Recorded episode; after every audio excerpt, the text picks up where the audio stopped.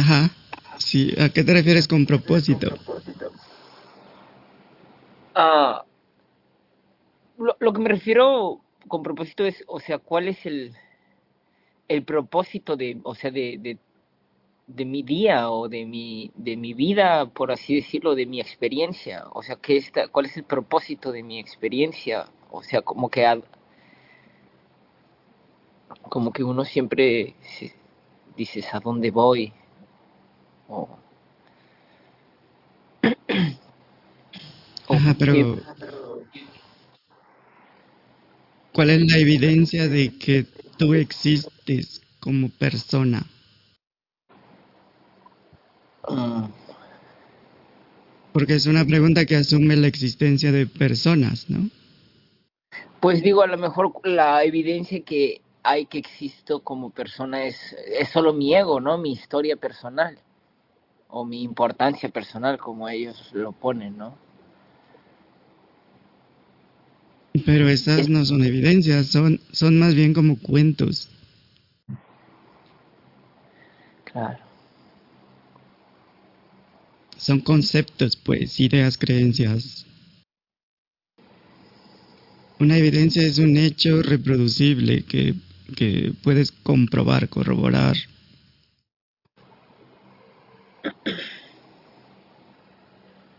Porque si, si se entiende que el personaje no existe en realidad, es solo una representación, algo que se, se pretende ser, pues en ese momento, ¿qué importa el propósito del, del personaje? Si no es real. ¿Qué importa su historia personal? Si lo es o es complicado. No, sí, sí lo, lo, lo siento, lo percibo de una manera así, pero lo, lo que se me hace eh, complicado es eh, eh, como, como humano, como salir y tener tantas experiencias todos los días y saber que hay una historia ahí detrás porque hablamos, ¿no? De, o cuando interactúas con las demás personas, hablas, te expresas, entonces piensas que realmente entonces sí hay una historia o hay algo, pero pues es como muy difícil o, o se me hace muy difícil como aceptarlo. Aunque como dices no tengo ni- ninguna prueba evidente de que eso sea real así es, es solo una creencia, es como hablar de, cuáles son los tipos de ángeles que existen, o los tipos de dragones, o tipos de pegasos, unicornios. Y se puede hacer una mesa de discusión, se pueden escribir libros, tomos, historias, se pueden hacer todo tipo de variantes sobre la temática. Sin embargo, nadie ha visto un ángel, un unicornio. Entonces, si nadie ha visto un dragón, se entiende que esa conversación es puramente am, casual, pues, para pasar el tiempo. Es como hablar de cualquier cosa, hablar de un cuento. O como ven. El hecho de que la gente hable de cosas no implica que, existan realmente. Algunas son simplemente comentarios, opiniones, perspectivas, puntos de vista. En ningún momento se deberían tomar como la realidad. Pero también hay mucha gente que toma las cosas como si fueran reales. Incluso las mismas películas. Los, los roles, papeles que interpretan los actores. Hay gente que, que los ve así. Ve al actor y dice, este es, es el malo y en las presentaciones, entrevistas, lo pueden criticar, lo pueden atacar, lo pueden ignorar, como si realmente así fuera. Pero eso no implica que así es. Lo que yo digo es si lo que me doy cuenta es de que de alguna manera hay, hay algo, aunque sea ilusorio, porque lo es, ¿no? Pero hay algo que siempre como que te jala esos... Bueno, es como yo lo percibo, ¿no? O sea... Eh, Pero eso es eso que dices implica o da a entender que eres una fracción que, que puede ser jalada por algo, que puede ser atrapada. ¿Y es así? Pues de alguna manera siento que sí estoy y o, es, o está la humanidad o no sé cómo decir esto. O sea, sí estamos de alguna manera atrapados, ¿no? O sea, o pareciera que esa ilusión se reflejara sin ningún hecho aparente por... Pero no tiene sentido, porque si no tienes evidencia, si no está basada en hechos tangibles, sólidos, pues es algo que es irracional, pues. Ah. Porque si te vas a basar en apariencias, pues puedes ver una sombra que parece un monstruo, un animal que te va a atacar. Y entonces eso debe ser real. O lo que ves en tus sueños debe ser real. Porque parece que es real, ¿no? Entonces, en ese caso tomaríamos como real cualquier apariencia. Entonces se te complica por el momento ver las contradicciones implícitas en las expresiones que normalmente se utilizan, pues. Así que podemos mm, empezar con un experimento, una propuesta de algo que se puede hacer. Y consiste en algo muy simple.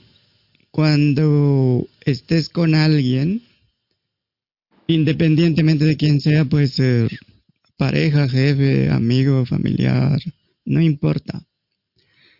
Y el contexto sería, para empezar, si estuvieras con alguien que admiras, una figura de autoridad, un personaje que sientes, crees que es más que tú, es superior de alguna manera, ha logrado cosas que tú solo sueñas, o es más inteligente, o, mejor parecido, tiene mejor apariencia, o proyecta seguridad, cualquier cosa. Pero aplica eh, para, un, para el personaje que sientas y creas que es menos que tú también. que no están en el mismo nivel o que está en el mismo nivel. Da lo mismo, pues. Si recapitulamos en retrospectiva, es fácil ver que usualmente emerge todo tipo de inseguridades frente a figuras de autoridad que se asumen superiores de alguna manera. Y eso es una oportunidad para analizar qué más hay. No solo lo que parece ser, sino cómo funciona eso, cuál es el mecanismo. Por ejemplo, si alguna vez en retrospectiva en tu trabajo conversabas con tu jefe en una reunión, en una comida, ahí puedes revisar si trataste de impresionarle, si le adulabas de alguna forma, si estabas de acuerdo con lo que decía. O, o incluso si le contradecías de alguna manera. Si eh, decía algo, tal vez tú tratabas de impresionarle con una mejor idea, una mejor forma. O hacías alguna observación, algún aporte, o tratabas de decir algo inteligente y tal vez no aparecía nada. Y. O, o sí aparecía algo, pero en ese momento te intimidaba. Tuviste miedo de qué van a decir, eh, me van a juzgar, o me van a corregir, o tal vez estoy equivocado, o bla, bla, bla. Si todos identifican un evento así. Sí, sí. Sí. Entonces, cuando estés con alguna figura de autoridad, pues sería más fácil, pues, notar en silencio, porque ya lo has experimentado, pues muchas veces impulsos. Pero de manera preliminar, no importa con quién estés, simplemente en lugar de reaccionar, de actuar, de decir cosas por decir o de, hacer cosas, simplemente nota ese impulso. Y en lugar de actuar en automático, por hábito, contempla, para variar, qué es lo que está emergiendo. Entonces, puede haber incomodidad, porque por un lado contemplas aparentemente, y por otro lado, sientes desesperación por decir algo, por demostrar algo, por impresionar, por llamar la atención. Sobre todo si es una figura de autoridad. O de tratas de comportarte como tú consideras que deberías de comportarte eh, con esa figura, pues en esa situación. Y si retomamos la, metáfora de la casa llena de cosas obsoletas del pasado que se consideran parte de la vida, de la historia personal, una parte importante de lo que eres, porque se supone que eres lo que eres por todo lo que has pasado, que son representaciones de lucha, sacrificio, sufrimiento, precios que tuviste que pagar y los trofeos que conseguiste. Y eso en apariencia hace que seas lo que eres. Porque está ese cuento de que si no hubieras pasado por todo eso, sobre todo si son experiencias traumáticas, eh, dramáticas, ah, pues no serías lo que eres ahora, ¿no? Que se aplaude mucho el sacrificio, eh, la lucha, la resistencia, para llegar a donde estás, para ser lo que eres. Y luego se asume que no, no serías lo que eres si no hubieras pasado por todas estas etapas. Y entre más dramáticas, más eh, resistencia, más lucha, más te esforzar, más te esforzaste, más te sacrificaste, más cosas tuviste que, perder o, ceder, más la gente aplaude eso. Entonces, eh, si retomamos la, la, metáfora de la casa, dijimos que lo ideal es sacar toda la basura, lo obsoleto, eh, porque para qué quieres, en ese caso, los cuadernos de la primaria, de la secundaria y eh, los eh, álbumes de fotos, las grabaciones de esos tiempos. A menos que los atesores de alguna forma porque te sirven para sentir algo o demostrar algo. Entonces, habíamos dicho que dividir en dos. Y como lo mejor era sacar todo y dejar la casa libre de, del obsoleto, de lo antiguo, para poder empezar a poner cosas consistentes con la verdad, con la realidad, con, con lo que realmente se es. para alinear. Eso es lo ideal. Sin embargo, mm, vamos a poner que sacaste muchas cosas, pero hay cosas que sigues atesorando. ¿Y cuál es la prueba?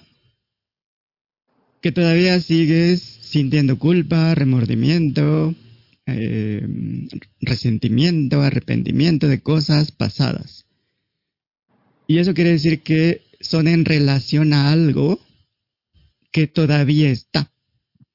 Entonces pongamos que eso que todavía está, que atesoras porque te sirve para sentir culpa, remordimiento, eh, eh, orgullo o lo que sea, porque si no estuviera esa, esa cosa ahí, pues no sentirías ya nada de eso, ¿no? Ya estaría concretado, ya no habría razón para sentir ninguna culpa. Pero si sigues sintiendo algún tipo de emoción, una conexión emocional, quiere decir que todavía coleccionas ese tipo de objetos. Entonces pongamos que esos los vas a poner en una habitación, la más grande de la casa. Y cuando quieras sentir vergüenza, remordimiento, resentimiento, superioridad o, o coraje o inferioridad o lo que sea, pues simplemente es que te has metido en ese cuarto. Y cada vez que te metes ahí, eso es la experiencia fenomenológica de lo que llamas yo. Ahora, como todo lo relacionado con pensamientos, sensaciones, percepciones está en ese cuarto de cosas que no quieres tirar, por lo que sea, las otras ya se las llevó el camión, ya no existen, ya no hay ninguna conexión de ningún tipo ahí. Pero te sigues aferrando a esas cosas. Y como no son tantas, pues en el cuarto más grande ahí las pones.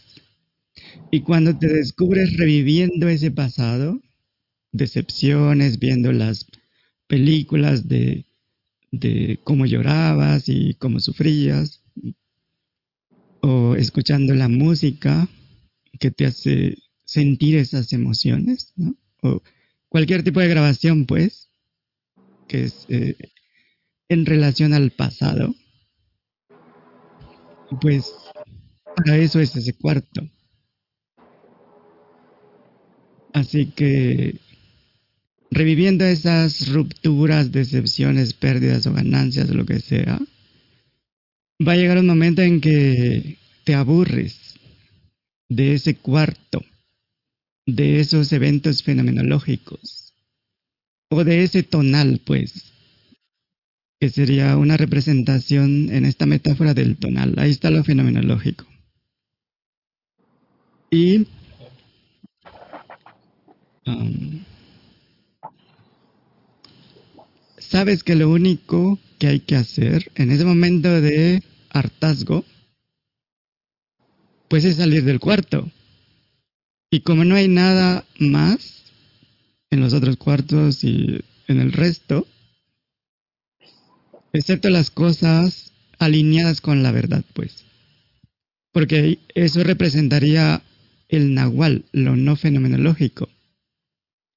Y a diferencia del cuarto fenomenológico, ya no está separado del exterior, todo está abierto, no hay separación entre interior y exterior, el mundo, pero además hay ríos, montañas, lagos, hay edificios, otro tipo de criaturas, hay mucho más por explorar. Está el universo mismo, que ya no ves como fenómenos, sino como otra forma de existencia. En otras palabras, ves todavía las apariencias, pero en lugar de resaltar lo que parece, ahora reconoces la realidad. En, en eso como algo no fenomenológico.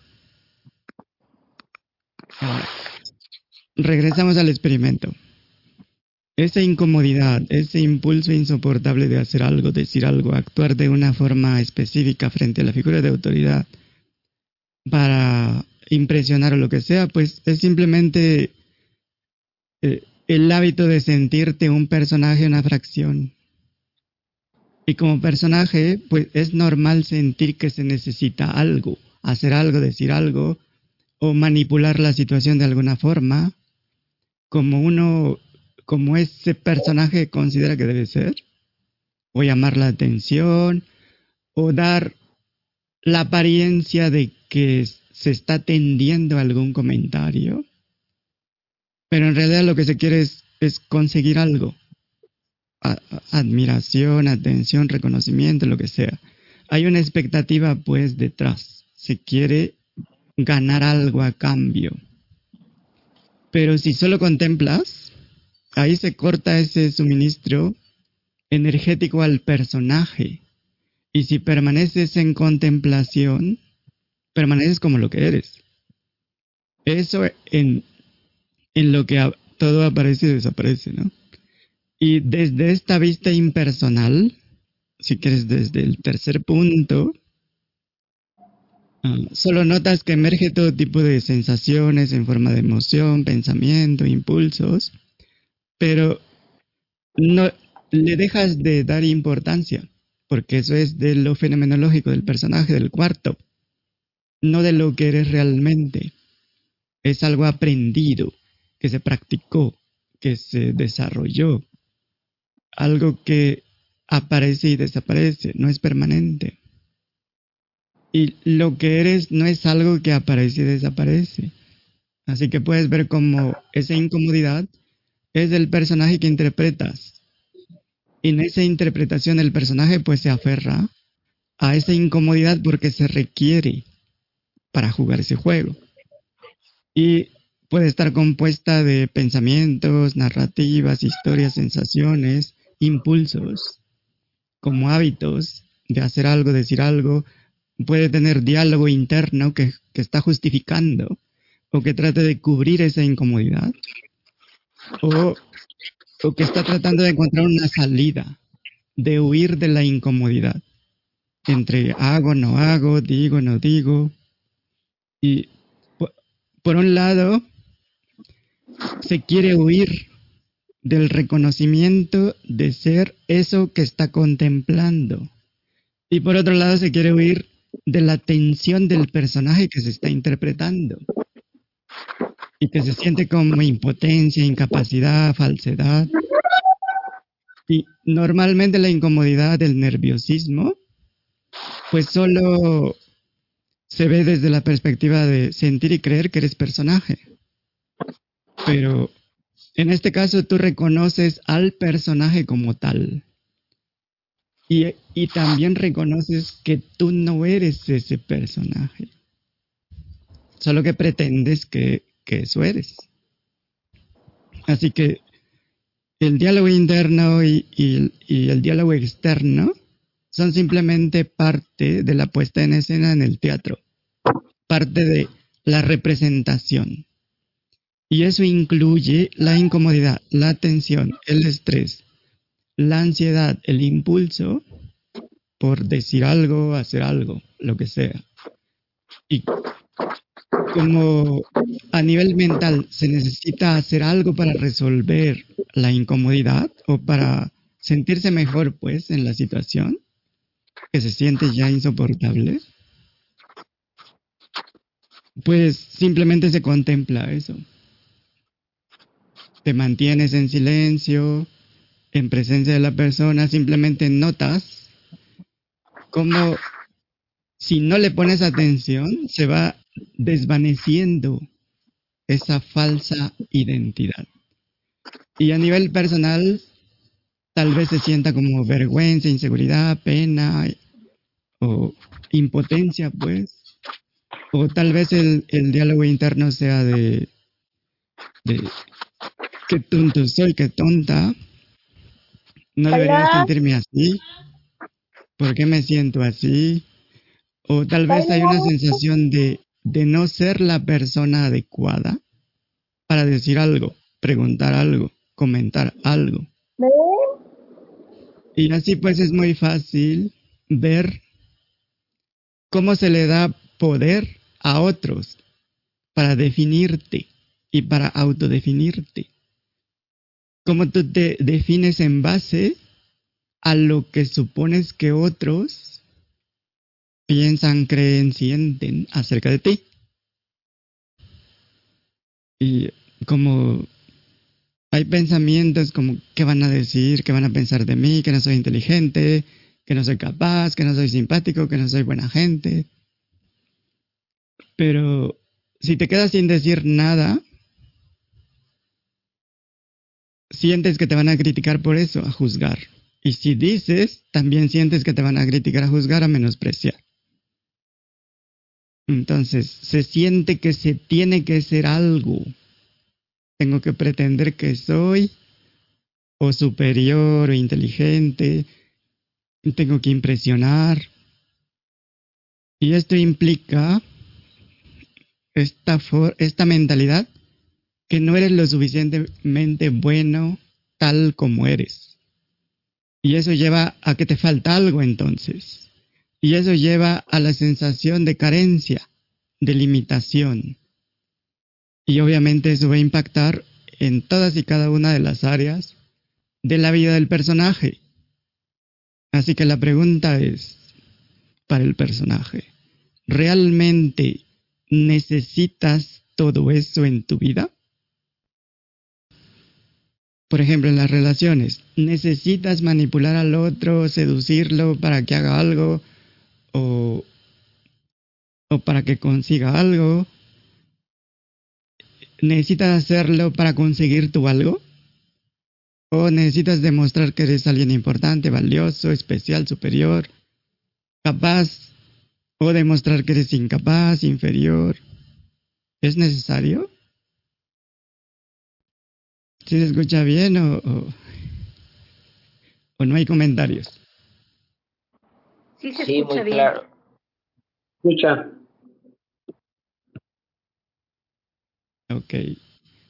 Regresando al experimento. Si solo contemplas en silencio absoluto lo que sea que aparezca, la narrativa, las historias personales, la importancia personal, las sensaciones, emociones, sentimientos, los eventos, lo que sea que emerjan o no, porque sabes que son solo eventos. Ninguno es más importante que otro, ninguno merece más atención que otro. Pero esto es solo si te mantienes contemplando. No necesitas un disfraz de caballero, de dama, o pretender que eres superior o inferior. ¿Por qué no simplemente eres lo que eres? Porque no eres el disfraz. Aprendiste a ponértelo, a representar un papel. Aprendiste que tú eras el disfraz y no eras eso que no es parte del disfraz. Aprendiste a defender al personaje, a protegerlo. Y tal vez puedes ver que la narrativa, pensamientos, sensaciones, percepciones, no tienen nada que ver con lo que los demás perciben. A lo mejor les caes bien sin tener que hablar, sin tener que hacer nada, sin tener que demostrar nada. Sin ese impulso de decir o hacer algo solo porque sientes que tienes que hacer algo, porque sientes que tienes que manipular, influir o impresionar de alguna manera se intuye que eso no es real, es artificial. Y la mayoría habla solo para llamar la atención, porque también pues es así. Es raro encontrarse a alguien totalmente disponible, atento, interesado, realmente presente frente a alguien más, escuchando sin distracción, no está pensando en qué va a ser mañana, en qué no hizo, ni está sintiendo que tiene que hacer algo. Eso es raro y debería ser la norma, ¿no? ¿O cómo ven ustedes? Sí, totalmente. Sí, así es. Es el hacer las cosas como son como dices tú, sin esperar nada y hacer con esa soltura, sin, sin clichés, lo que uno quiera hacer. Y no meternos en el personaje, pues voy a hacer esto para, para sobresalir, para buscar metas, para buscar eh, Juan de Pitas, ¿no? Que no tienen ningún sentido.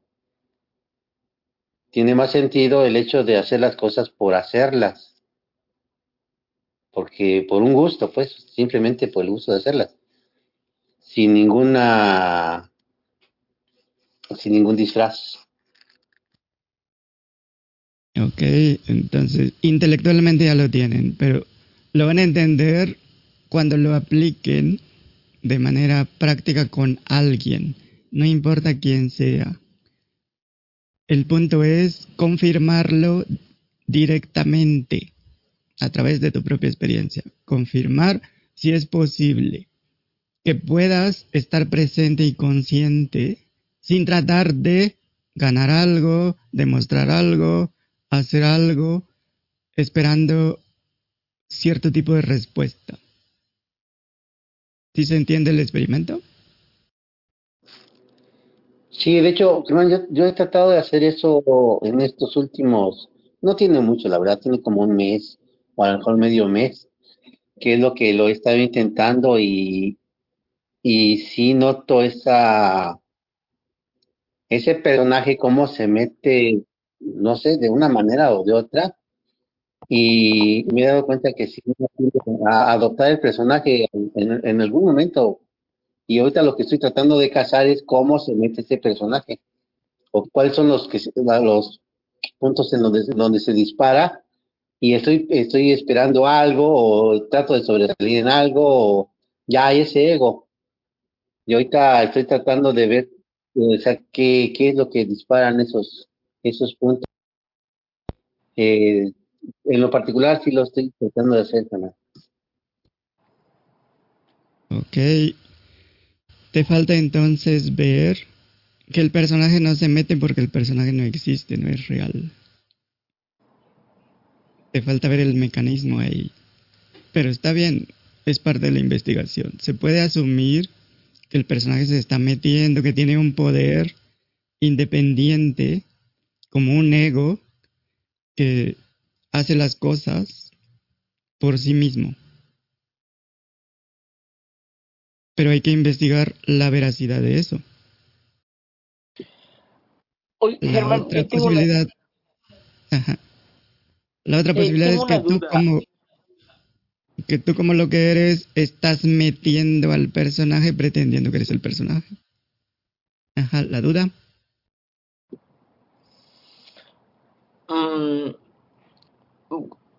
como analizando un poquito lo que dices de si es cierto, no hay nadie que cuando esté en una situación frente a la que describimos que nos pasa yo creo que a la mayoría o a todos este en esa en esas situaciones hubo una que dijiste es que nadie o sea si te quedas callado cómo te vas a quedar o nadie exactamente se queda callado ante una situación de un reclamo. O sea no hay ninguna evidencia o video por así decirlo más que evidencia este que la gente reaccione así, o sea, que alguien le está diciendo algo y, él es absolutamente callado. Entonces ahí, ese es como mi, mi, realmente no decir nada, nada, o sea, es la mejor solución o, o experimentar solo eso es la mejor solución No, el experimento consiste en que en lugar de actuar en automático, te pongas a contemplar, a ver el mecanismo, a ver qué está pasando realmente.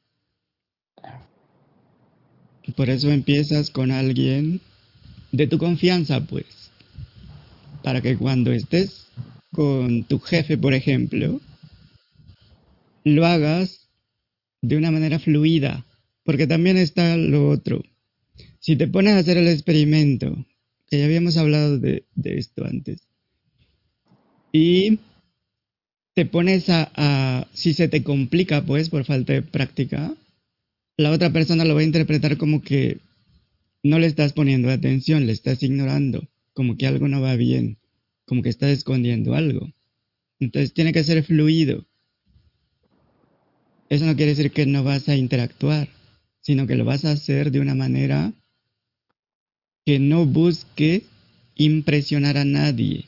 Lo vas a hacer sin el personaje, como dijimos, o sin el hábito, sin ese impulso de hacer por hacer, para ganar algo a cambio, reconocimiento, admiración o lo que sea, o crítica.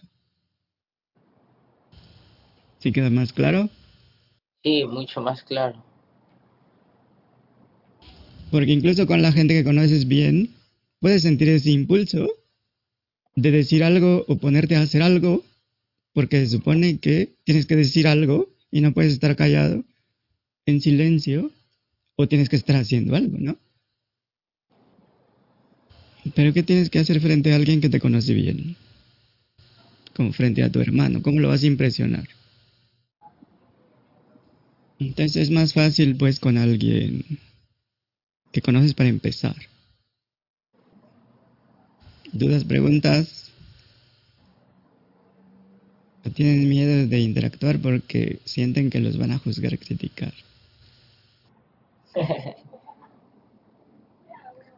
Nos quedamos contemplando en silencio. Muy Yo sí tengo miedo a ser criticada. ¿Tienes miedo de comentar porque te van a criticar? Por supuesto. Pues ahora mismo puedes contemplar eso.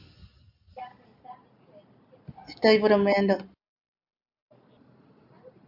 Entonces, ya hemos visto muchas maneras diferentes de reconocernos como la realidad que somos. Y hemos confirmado, comprobado que no hay forma de describirlo, explicarlo. Y eso no implica que no sea real. Porque luego hay argumentos de que ah, no se puede explicar entonces qué sentido tiene hablar de eso. Y porque si se habla de eso, todo lo que se diga no es real. Pero también hemos dicho que... mm, como decía don Juan, primero tienes que saber que todo es inútil y luego actuar como si no lo supieras. Porque la objeción es, ¿y entonces por qué hay tantos eh, maestros espirituales o budistas o taoístas o lo que sea tratando de explicarlo? O el mismo Nahual, pues. Porque lo trata de explicar si a través de conceptos, ideas, intelecto, no es posible real- realmente explicarlo. Y esta, sería una posibilidad. La otra es que ya hemos visto que todo es relativo, pero hay cosas que no solo apuntan al referente, sino que te dejan en el referente. Hay conceptos que aparecen en su referente y te dejan en el referente. Entonces no es como que no tenga sentido. Lo que sí es que lo único que tiene sentido en ese en, en, esa conceptualización, pues, es que esté apegada a la verdad lo más que sea posible. Ese es lo único consistente con eso. Entonces tenemos claro que explicaciones, descripciones no son la verdad absoluta. Solo, lo más que pueden hacer es apuntar a la verdad. Y lo que decimos puede inspirar, entusiasmar a alguien, al, al menos para investigar y para hacer algún experimento y para que de alguna manera entienda por sí misma. Y porque lo que somos es lo que somos. Antes de cualquier concepto, definición, creencia, sensación, percepción, antes de autodefinirte, existes y estás aquí ahora mismo. Pero ¿qué significa estar aquí ahora mismo sin autodefinirte? Y no es que haya algo mal con las definiciones, lo fenomenológico, los opuestos, las descripciones, ideas, incluso con los cuentos, leyendas, mitos. Pretender que mereces o no mereces algo, que eres digno o no de algo, que eres inteligente o tonto, que sabes que no sabes, que eres superior o inferior, que estás eh, avanzando, progresando, evolucionando, subiendo de nivel, no hay problema con eso. Siempre y cuando reconozcas que estás pretendiendo todo eso. Porque si vamos a jugar el, juego del teatro del infinito, pues hay que sentir y creer que somos eso para poder actuar como seres separados frente a otros seres separados y sentir que estamos separados de lo que nos rodea. Y de esa forma nos podemos presentar, representar como personas, seres humanos, hombres, mujeres, cuerpos, mentes, y así podemos mostrarnos como egos, que obviamente inventamos, como buenos, malos, capaces, incapaces. Podemos jugar a la falta, carencia, limitación, hacer una fracción, un fragmento. Podemos diferenciar cada concepto, aplicarlo de manera específica a una situación que se esté representando en ese momento y una forma de aplicarlo de manera precisa es, que también ya habíamos visto, hablar con precisión. Falta sería ah, la referencia a la ausencia o escasez de algo necesario o que se desea. Y carencia se refiere a la falta o insuficiencia de algo importante o especial no necesariamente necesario. Limitación, pues se refiere a una restricción, impedimento que limita, que impide el eh, rendimiento de algo o el desarrollo de algo. O el lograr algo, pues. Sin embargo, también podemos mostrarnos como conciencia infinita, como libertad absoluta. Podemos fluir sin resistencia, nos podemos mostrar como apariencias o sin ninguna forma. Porque ya jugamos a los opuestos por muchas décadas, pero ¿alguna vez han jugado sin opuestos? ¿Cómo será jugar como conciencia infinita? sin definiciones preconcebidas, sin, expectativas, jugar de manera impersonal. ¿Cómo es eso? Ahora mismo puedes ver qué pasa si no te autodefines, si solo eres lo que eres, independientemente de, de eso que, que eres, de ser eso que eres. ¿Qué pasa a nivel pensamiento, sensación, percepción?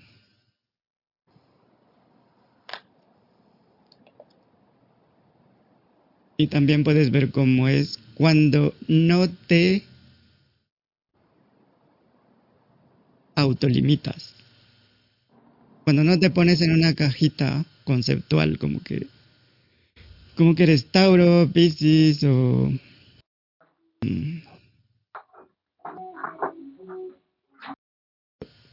de acuerdo con una carta. ¿Cómo te sientes en ausencia de autodefinición?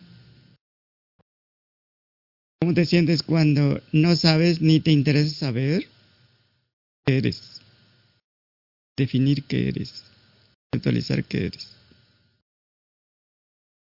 Ni, ni, ni no es necesario pues usar conceptos como eternidad, sin forma, sin límite, infinito, porque eso eh, incluye pues de alguna manera los opuestos, finito, limitado, eh, bordes, formas, tiempo, espacio, localización. Pero antes de los opuestos, antes de la dualidad, antes del pensamiento de sensación-percepción, eres lo que eres. ¿Estarías dispuesto a mantenerte como un completo misterio a ti mismo? ¿Cómo sientes eso? Conocerte como un completo misterio a nivel relativo, a nivel de pensamiento, sensación, percepción. Siente como miedo, como algo irracional, algo sin sentido, ilógico. Sientes inseguridad o confusión. Sientes resistencia. ¿Cómo es tu experiencia? Y te reconoces como un misterio insondable. ¿Dónde quedan fracasos, éxitos, el viaje, el buscador de la verdad, de la libertad? Y si aparecen los conceptos, ideas, definiciones, simplemente contémplalos y desaparecen por sí mismos. Porque lo que hace la conciencia. ¿O has notado que la conciencia se aferra a algo? Si hay ese impulso de querer ser esto, aquello, o querer hacer esto, aquello, también lo puedes dejar ir. O si hay el pensamiento de no puedo estar así todo el tiempo, también lo puedes dejar ir. Todo lo que has pensado que eres, lo que has sentido que eres, lo puedes dejar ir. Porque si realmente dependieras de eso, dejarías de ser, de sentir, si lo dejas ir. Si lo puedes dejar ir, quiere decir que no es real. No dependes de eso. Y eso no quiere decir que, que no uses conceptos cuando se requiera. Pero, ¿de dónde aprendiste a que tienes que apegarte, aferrarte a los conceptos, ideas, creencias? Y puedes ver que no es necesario estar seguros de nada. No sé lo que soy, no sé lo que eres, no sé qué es esto, no sé nada acerca de nada. No sé a dónde hay que llegar, a dónde ir, desde dónde hay que partir. No sé nada acerca de logros, metas, objetivos. No sé nada acerca de propósitos, como decías. O de soltar. O de perder o ganar. Si no sé, entonces no hay nada que necesite hacer o ser. Si te mantienes como un completo misterio, como lo eres para mí, nota qué sucede si estás disponible hacer eso, si estás dispuesto o si te resistes. Ahora puedes autodefinirte y notar la diferencia. Tal vez se siente como una contracción, como una limitación, como una restricción. Nota qué pasa si sientes que eres un ser humano. También puedes ver si cualquiera de las sensaciones, autodefiniciones, conceptos, ideas, puedes confirmar si realmente, si verdaderamente te limitan de alguna manera. Por ejemplo, el concepto, concepto de ego, de persona, de ser humano, de verdad, ¿te limita? ¿Es eso cierto? Anota si estás dispuesto, dispuesta a aceptar que con pensamientos, sensaciones, percepciones, no es posible comprender el misterio que eres.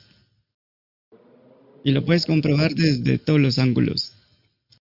Intelectuales, mentales, perspectivas que te sean posibles. Confirma si puedes pensar en lo indescriptible, en lo que no puede ser conocido, lo que está más allá de la existencia y la no existencia, más allá del tiempo, del no tiempo, de lo limitado, de lo ilimitado. También puedes ver si lo que eres es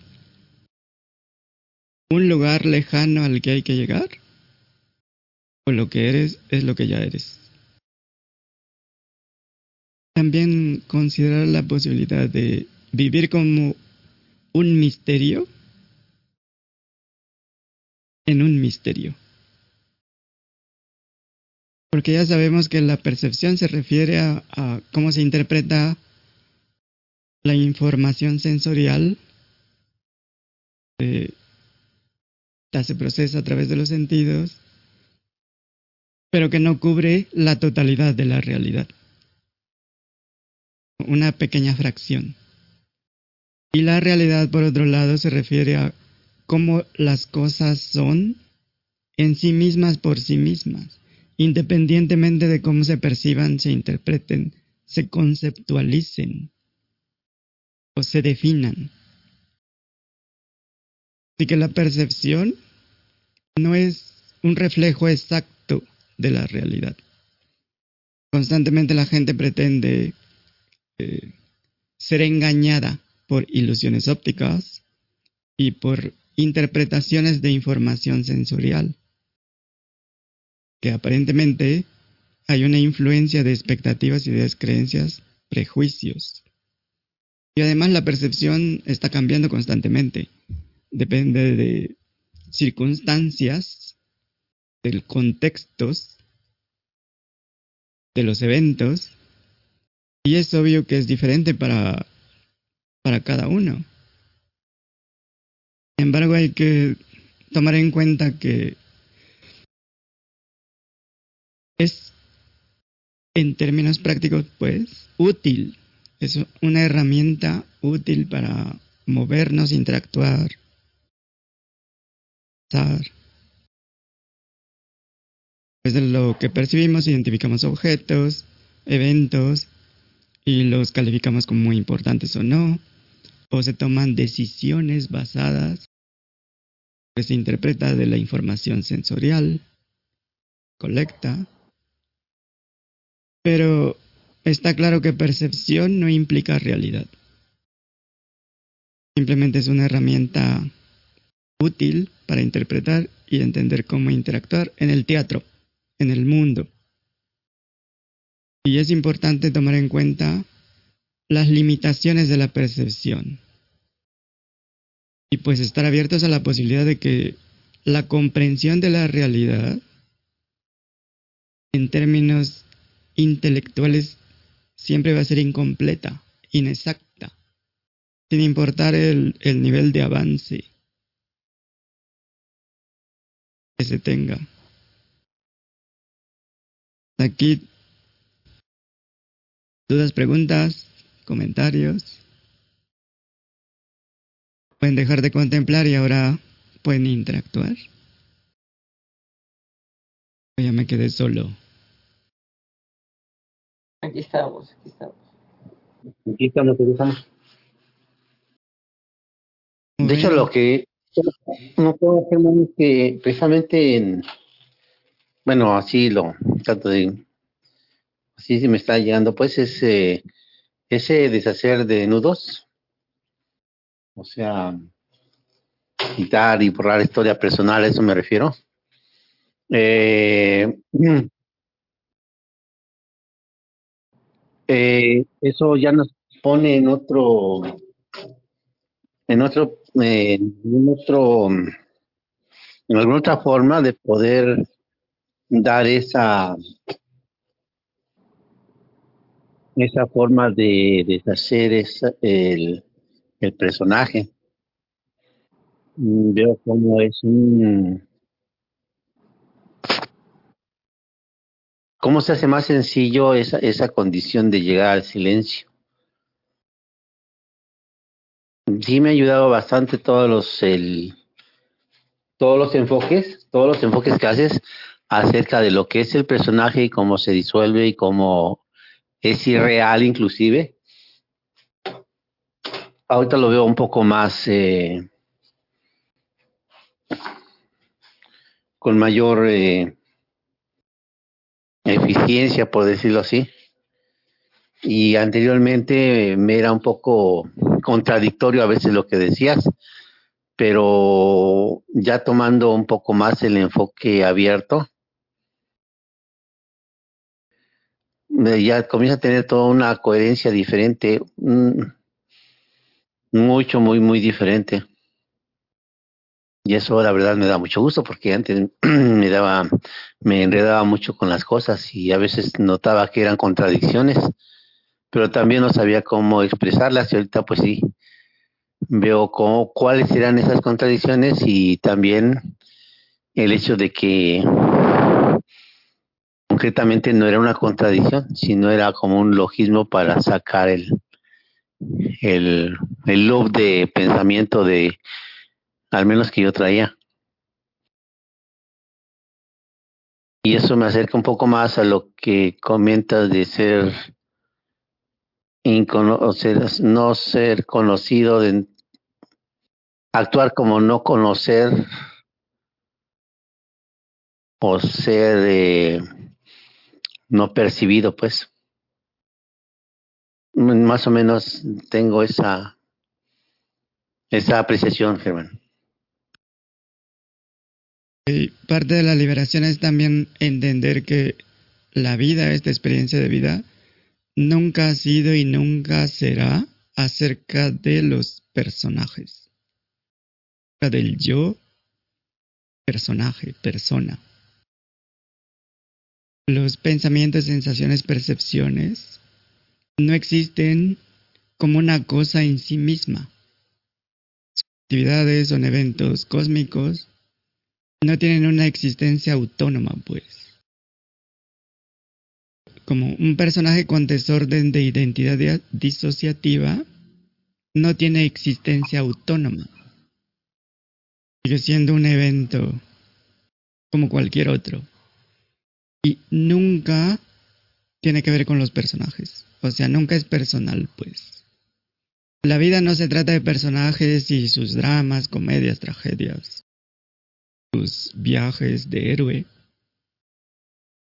como eventos, como creaciones del infinito, pues las vidas son acerca del infinito,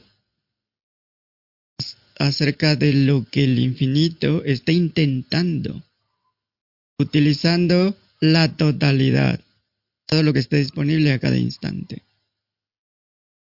Y la libertad del personaje es la libertad del esclavo.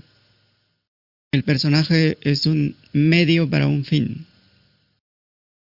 El personaje no tiene por qué entender nada, al igual que un martillo, no tiene que entender que va a ser utilizado para clavar, sacar clavos o romper cosas. Simplemente sirve a un propósito y no necesita entender el propósito. Y los personajes no tienen ninguna responsabilidad tampoco para ser felices o infelices. Solo porque la industria del desarrollo personal se base en la premisa de que las personas tienen que tomar la rienda de sus vidas y hacer planes y tener propósitos y trabajar duro para conseguirlos, porque todo es posible y todos podemos lograrlo y todos podemos ser felices para siempre, eso no quiere decir que esa es la verdad. Son simplemente ideas que se adoptan, creencias, y que siempre fallan. En apariencia, algunos tienen éxito, son ricos, famosos, celebridades, y luego se suicidan. Y si no se suicidan, viven vidas miserables, drogándose, mintiendo, traicionando, en desesperación. Y que no es posible para un ser humano uh, cargar con la responsabilidad de la felicidad absoluta. Es, es algo infinito, como una fracción va a ser responsable de algo ilimitado. La simple creencia de que como fracciones insignificantes podemos controlar el infinito, esa creencia nos con esa creencia nos ponemos a nosotros mismos en un callejón sin salida. Y en ese callejón, la mayoría se pasa la vida ahí, o incluso generaciones enteras se pasan la vida ahí, en el callejón. Siempre ha habido y siempre habrá decepción en ese camino. Siempre se llega a un punto en el cual hay que reconocer que las expectativas extraordinarias no se alcanzaron, sin importar lo que se haya hecho. Y el hecho de que haya en las redes sociales todo tipo de personajes presumiendo que todo va bien, que son felices, todo va perfecto, eso no quiere decir que es así. Y que la libertad, la liberación puede empezar con el entendimiento de que nunca se trató acerca de mi personaje, ni de ningún otro personaje. Nunca se trató de personas, de diversidad, multiplicidad de seres, de criaturas, o de planetas o sistemas solares, o diferentes tipos de seres. Si se entiende, una vez que se entiende, que ningún personaje tiene ninguna responsabilidad para experimentar esa felicidad absoluta, conseguirla o encontrarla, en ese momento se abre otra posibilidad. Y en algún momento hay que elegir.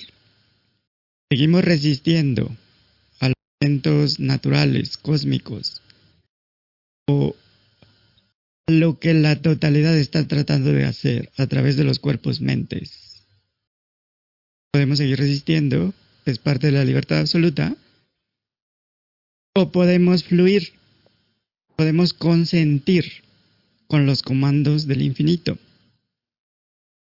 Y tal vez descubrimos que somos ese infinito, ese mismo infinito.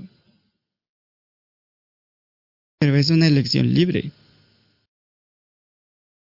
Y pues eh, parte de lo que parece contradictorio es que hablar de silencio absoluto, por ejemplo, en la experiencia de vida. Y decir, pues, no es posible estar en silencio absoluto porque tengo que interactuar, tengo que reflexionar, tengo que hacer cosas, conseguir cosas, lograr cosas, avanzar. No es posible. Y si lo ponemos así, pues no se está reconociendo lo que es el silencio absoluto. Y eso no quiere decir que no seamos ese silencio absoluto y que además está haciendo todo eso. Y otra forma de silencio absoluto que no es eh, permanente, pues, es cualquier tipo de silencio que sea sostenido a través del esfuerzo, la resistencia. Una forma de silencio que tenga que sostenerse con lucha, esfuerzo, ni siquiera es posible. Y no es natural. que el único silencio absoluto posible, autosustentable, es el natural. Y está esa creencia de que la condición natural es la ignorancia, ser un personaje, ser un ser humano. Pero no se toma en cuenta que la ignorancia requiere de esfuerzo constante, energía, atención, enfoque. No parece tan obvio. Y es fácil creer pues que la ignorancia es, es el estado natural. Estar ignorando la verdad y, y pretender que eres algo que no eres. Pero debido a que requiere un esfuerzo y además constante, significa que no es normal, no es natural, no es óptimo. La única forma de silencio absoluto natural permanente es el estado real. Es lo que sea que suceda en ausencia de la ignorancia. Y que lo primero que hay que entender es que la ignorancia requiere esfuerzo. Tienes que creer y sentir que la realidad que tú eres, eso que está entendiendo lo que digo ahora mismo, limitada, depende del cuerpo-mente. Pero sabemos que no hay ninguna evidencia que justifique esa creencia. Pero puedes creer que sí hay evidencia también. Cuando hay cero evidencia. Así como crees en Dios, en los ángeles, demonios, en demonios, sin ninguna evidencia. Y que cualquier forma de creencia requiere esfuerzo.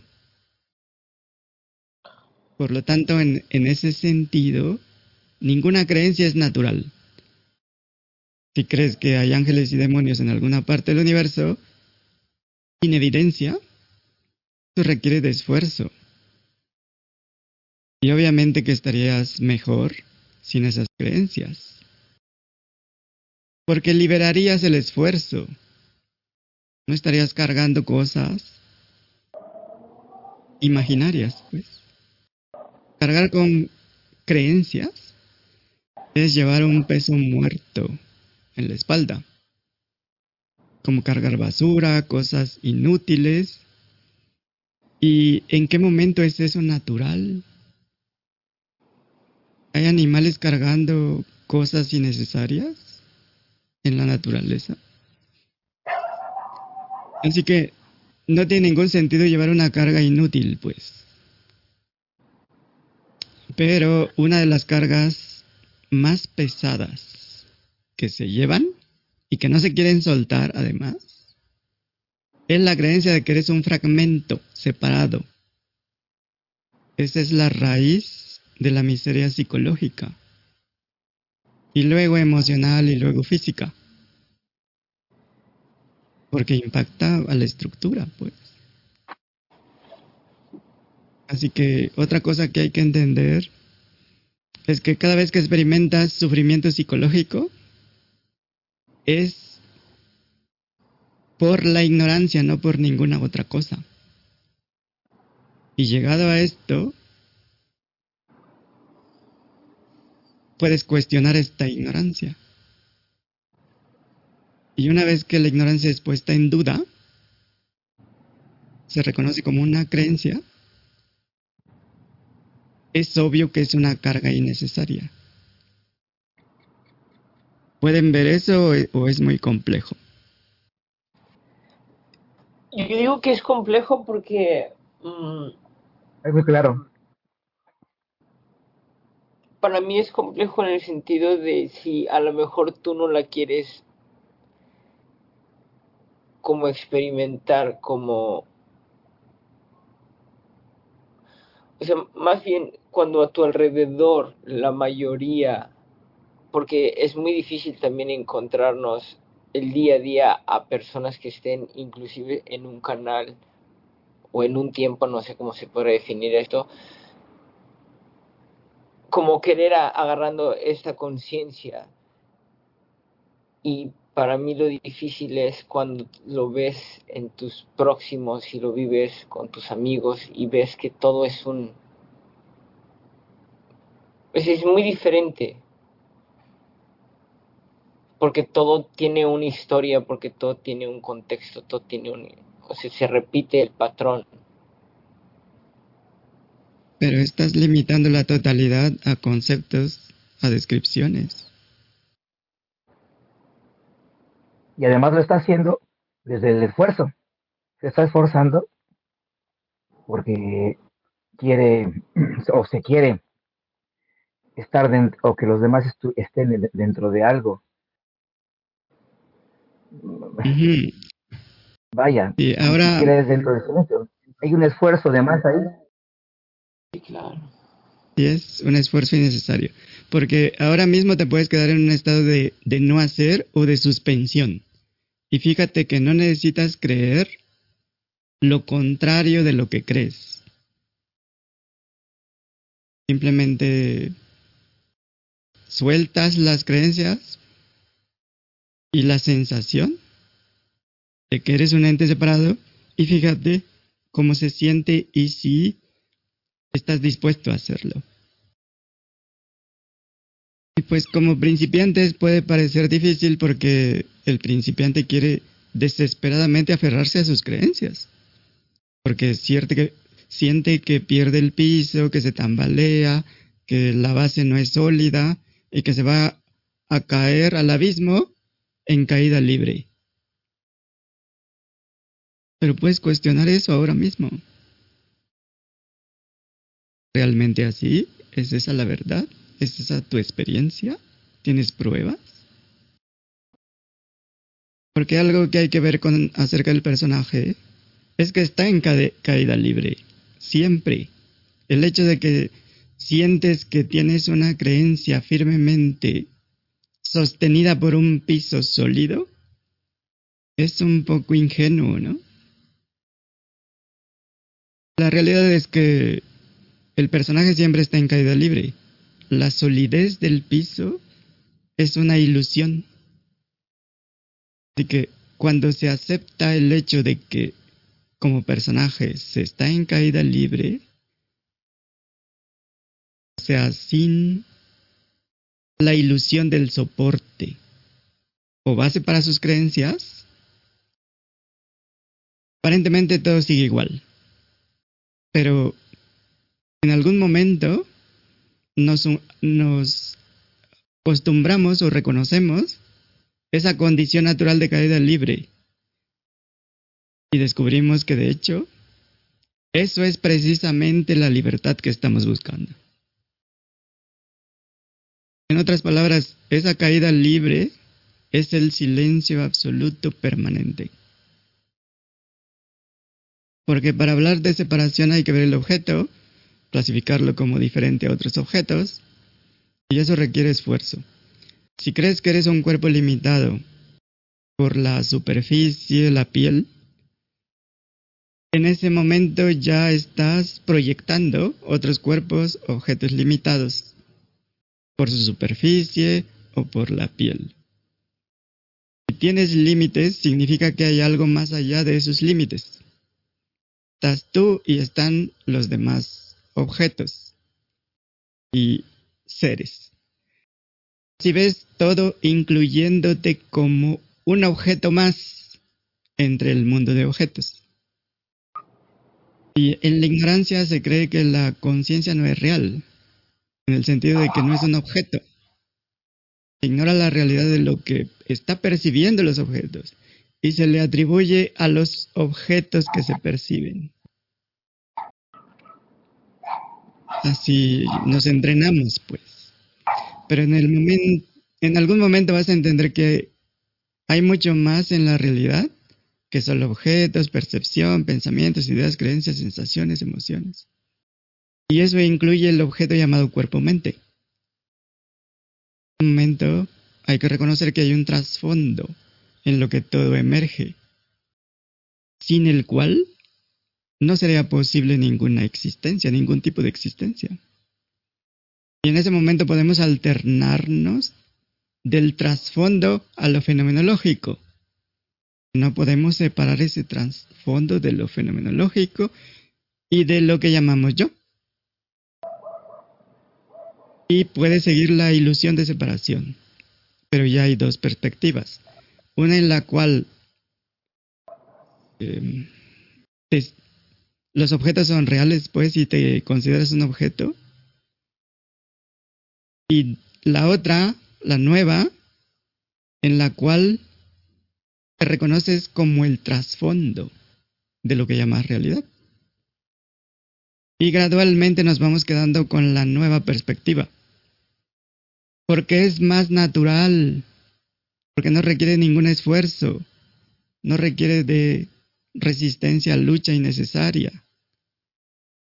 Y así, sin esfuerzo, la fluidez natural. Y en este sentido podemos decir que hemos reconocido que siempre estuvimos en casa. Y la metáfora es limitada porque en realidad nunca salimos de casa. Nunca nos movimos.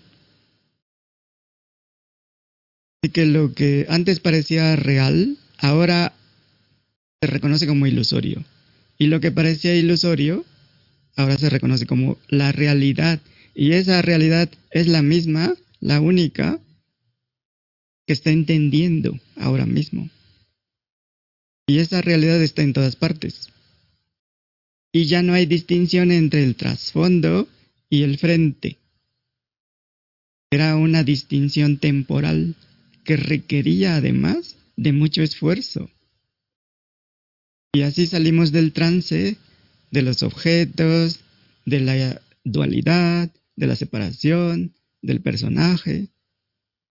Y simplemente reconocemos la realidad, tal cual es, sin necesidad de definirla y sin necesidad de autodefinirnos. Y todo está, todo lo que se percibe, todo lo que tenga existencia de, de alguna manera, es de hecho esa misma realidad. Y es la única perspectiva que tiene sentido. Porque no tenemos evidencia de otra cosa. Y porque es nuestra experiencia directa. Ni siquiera tenemos que creer en eso. Autoevidente. También está, por ejemplo, la creencia de que hay que negar las sensaciones o percepciones o la mente, el intelecto, como algunos monjes que hacen votos de pobreza, de celibato, de sufrimiento. Pero si estás en una celebración, disfrutando de un buen vino, una buena comida, ¿cuál es el problema de disfrutar las sensaciones del momento? De lo contrario, ¿para qué, qué sentido tiene comprar un buen vino y, y hacer una buena comida si vas a resistir, si vas a ignorar, si te vas a pelear con eso? ¿O para qué ir a un concierto de música clásica, barroca, lo que sea, si no la vas a disfrutar, si no vas a, resonar con la belleza de los ritmos, sonidos? ¿Para qué ir a una galería, a un museo? En relación a la tensión, la ansiedad, preocupación, incomodidad, sensaciones que se consideran negativas, o pensamientos negativos, actitudes o percepciones negativas, como ver algo extraño y, negarlo. Entonces, ¿qué se puede hacer ahí? Simplemente ver que aparece desaparece, viene y va. Hay que tratar de eliminar esas cosas. Porque también la tensión, incomodidad, sensaciones negativas no son mm, algo sin sentido, pues. Tienen una razón. Porque si alguien te ataca con un cuchillo, eh, el cuerpo se prepara para la huida, ¿no? Para luchar, para estar alerta. Entonces, ¿para qué suprimir eso? Se puede, es mejor determinar el origen del sufrimiento, la tensión, la preocupación y determinar, investigar esa creencia de que eres un cuerpo-mente. Porque esa creencia está creando tensión. Es importante, tan pronto como sea posible, validar o invalidarla. Está generando todo tipo de complicaciones. Mientras la creencia siga, pues va a seguir tensión, ansiedad, preocupación, separación, deseos, faltas. Y lo que se busca, lo que los 8 mil millones buscan, es felicidad absoluta. Y está esa creencia de que es un proceso gradual. Y que ya que cumplas con todos los pasos, los puntos, los escalones o niveles, entonces ya vas a ser feliz. Porque antes, durante eh, y antes de alcanzar el nivel, no eras feliz. Eras totalmente miserable infeliz. Pero en este caso lo podemos reducir al proceso de invalidar o validar la creencia de que eres un ente separado. Investigamos la verdad en la creencia de que eres una conciencia individual. Y tal vez encontramos, descubramos, entendamos que la felicidad absoluta nunca dependió de ningún proceso. Lo que eres realmente, lo que está entendiendo lo que digo, lo está haciendo sin suponer, ni inferir, ni asumir que es un ser humano. Para entender lo que digo, tienes que creer que eres un ser humano. Tienes que creer que estás separada, separado. Porque si afirmas que eres una conciencia separada, individual, porque sabes que eso es lo que llamas yo. Debes tener también evidencia experiencial de que eres una conciencia limitada. Una opinión, suposición, inferencia, punto de vista, eso no es evidencia, no cuenta como evidencia. Desde la perspectiva del cuerpo-mente, parece que estás en un lugar. Aquí en un lugar en el espacio, percibiendo algo que está allá de ti. Pero ver a través de una cámara sitúa a lo que está testiguando en el lugar donde se encuentra la cámara? ¿Contaría como evidencia? Porque puedes tener la imagen de miles de cámaras en una sola pantalla y estar ubicado en la luna. Así que no cuenta como un argumento válido. Lo que mira a través de los ojos físicos no necesariamente está localizado detrás de los ojos, en un cuerpo. Y que cómo verificamos dónde está eso que percibe a través de el instrumento cuerpo-mente. ¿Cómo podemos conseguir evidencia de que el cuerpo está localizado en un cuarto viendo un celular o pantalla localizada frente a sus ojos?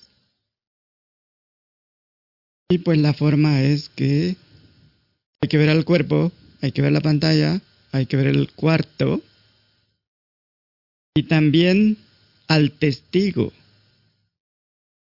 lo que sea que esté atestiguando, para entonces poder decir la localización de cada uno, ¿no? En el espacio-tiempo. Eso requiere de coordenadas específicas y un reloj que confirme que está pasando el tiempo. Pero el pequeño problema que hemos ya comentado es que nunca nadie ha visto, percibido la conciencia. Todo lo que encontramos son objetos, pero nunca al sujeto, nunca al testigo. No lo podemos encontrar de la misma forma que encontramos los objetos físicos o imaginarios. Pero eso no significa que no lo podamos encontrar.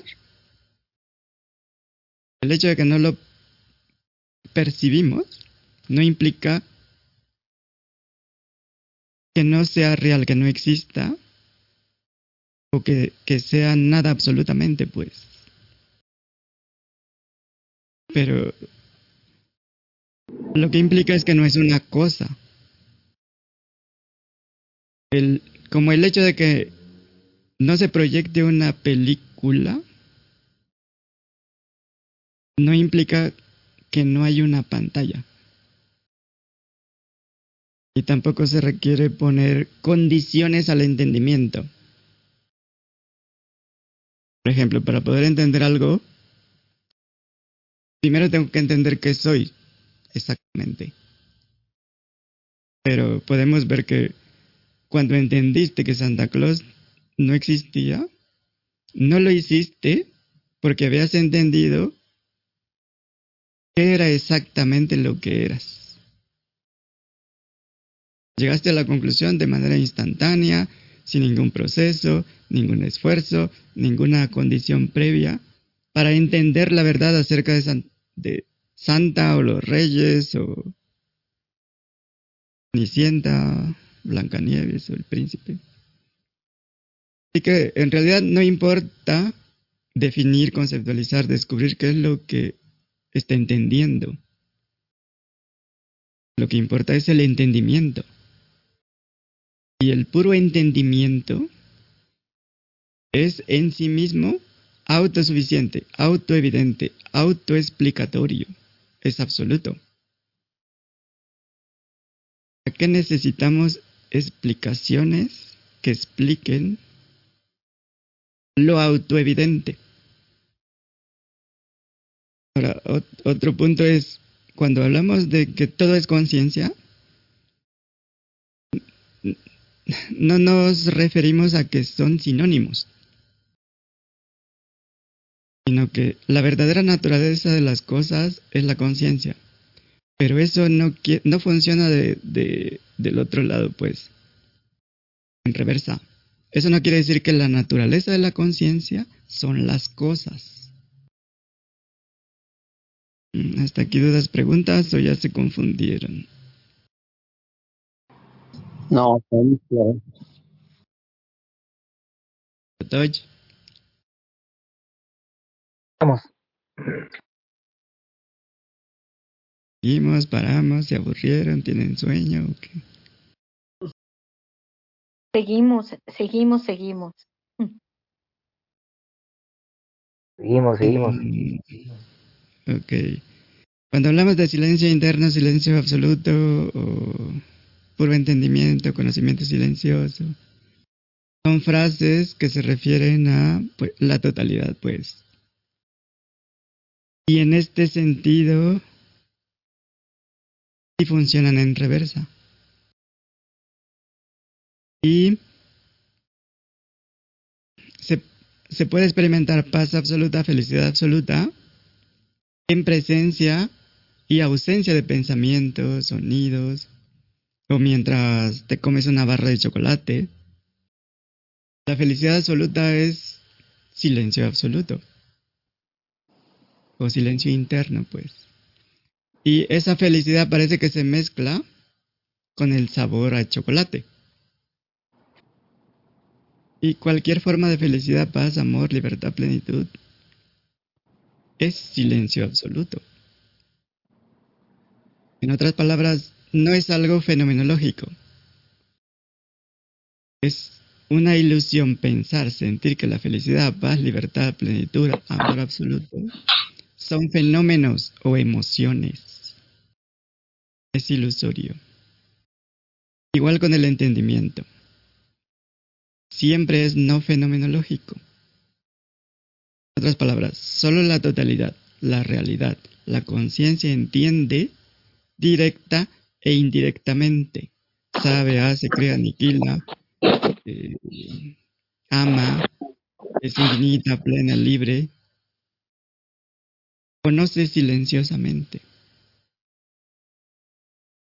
Este puro entendimiento con cognición pura, como le llaman algunos, es lo que hay en términos de conocer o entender realmente.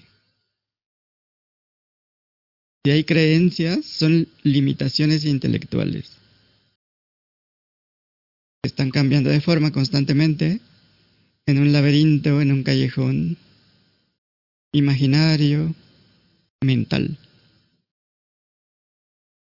Que no tiene caso proteger algo ilusorio, cerrarse a una comprensión intelectual o ideas preconcebidas, adquiridas, mecánicas, obsoletas, que simplemente por ser creencias no, no pueden ser verdaderas.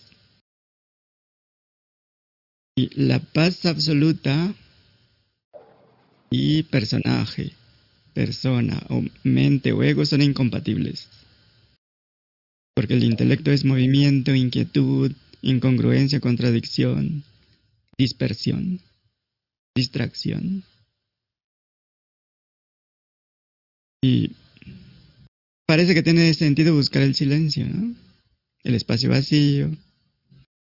Pero en realidad es lo que más abunda en el universo. Y lo que menos hay es, son fenómenos, materia, lo que se percibe. Pero puedes seguir sintiendo una minúscula fracción con pensamientos, sensaciones, percepciones que aparecen y desaparecen obviamente en el mismo único espacio vacío. O puedes reconocer que eres ese espacio vacío también. Y ambas son elecciones libres. Sin embargo, solo una es congruente con tu experiencia directa. Y pues todas las cosas son transitorias. Y a veces nos referimos de una u otra forma al ego, la mente, como si fueran cosas. Pero son etiquetas, son palabras vacías que inventamos. El problema es que luego pretendemos que existen, que son reales. Y la realidad es que la manifestación no necesita de ninguna etiqueta. Y que las etiquetas conceptos están ya predefinidas simplemente para dar la sensación de que hay un sentido de la experiencia de vida o- y se pretende que es necesario conceptualizar absolutamente todo, lo cual es eh, a todas luces un invento, es artificial. La verdadera identidad no tiene nada que ver con el pasado futuro y mucho menos como con una idea prefabricada, puede ser en el presente o previamente establecida. La realidad es simplemente lo que es. Que si fuera un objeto, pues tendría que abarcar la totalidad. La totalidad sería un objeto. Y como objeto, pues tendría que ser transparente, ¿no? Y estaría limitado. Pero es simplemente ver que la realidad es lo que sea que es y que no está cambiando. Y en ti mismo simplemente identifica qué es lo que nunca ha cambiado y eso es lo que tú eres.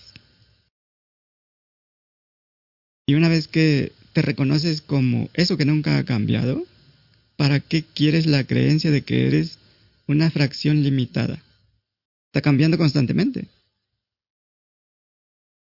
¿Qué seguir pretendiendo que necesitas trabajar duro para subir el nivel de el estatus de conciencia o viajar al pasado para reprogramarte, desidentificarte o pagar precios exorbitantes a cambio de felicidad.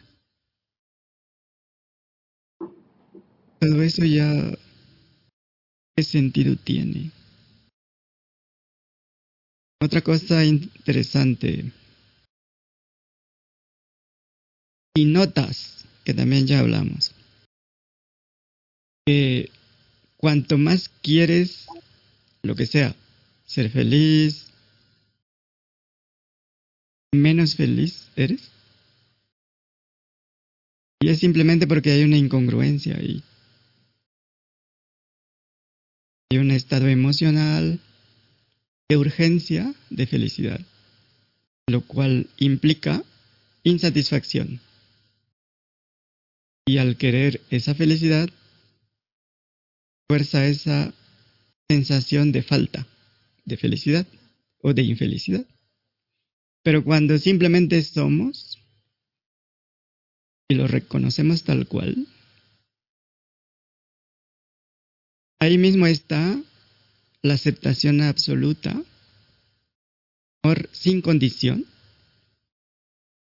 y no fue necesario salir a buscarlo o esperar que alguien te lo diera, sino que te encuentras a ti mismo en paz.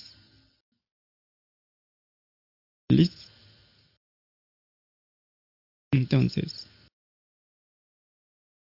términos prácticos, el mejor rendimiento se alcanza cuando se combina la actividad con la relajación. Es el simpático y parasimpático. Porque han visto, comprobado, que entre más te esfuerzas por hacer algo, menos lo consigues. Y que los resultados llegan de manera fluida para los que aprenden ese arte de hacer y no hacer, o esa combinación de actividad y relajación, o liberación. Una persona que tiene insomnio, por ejemplo, o tú mismo, cuando tratas de dormir, puedes ver que más sigues despierto, ¿no?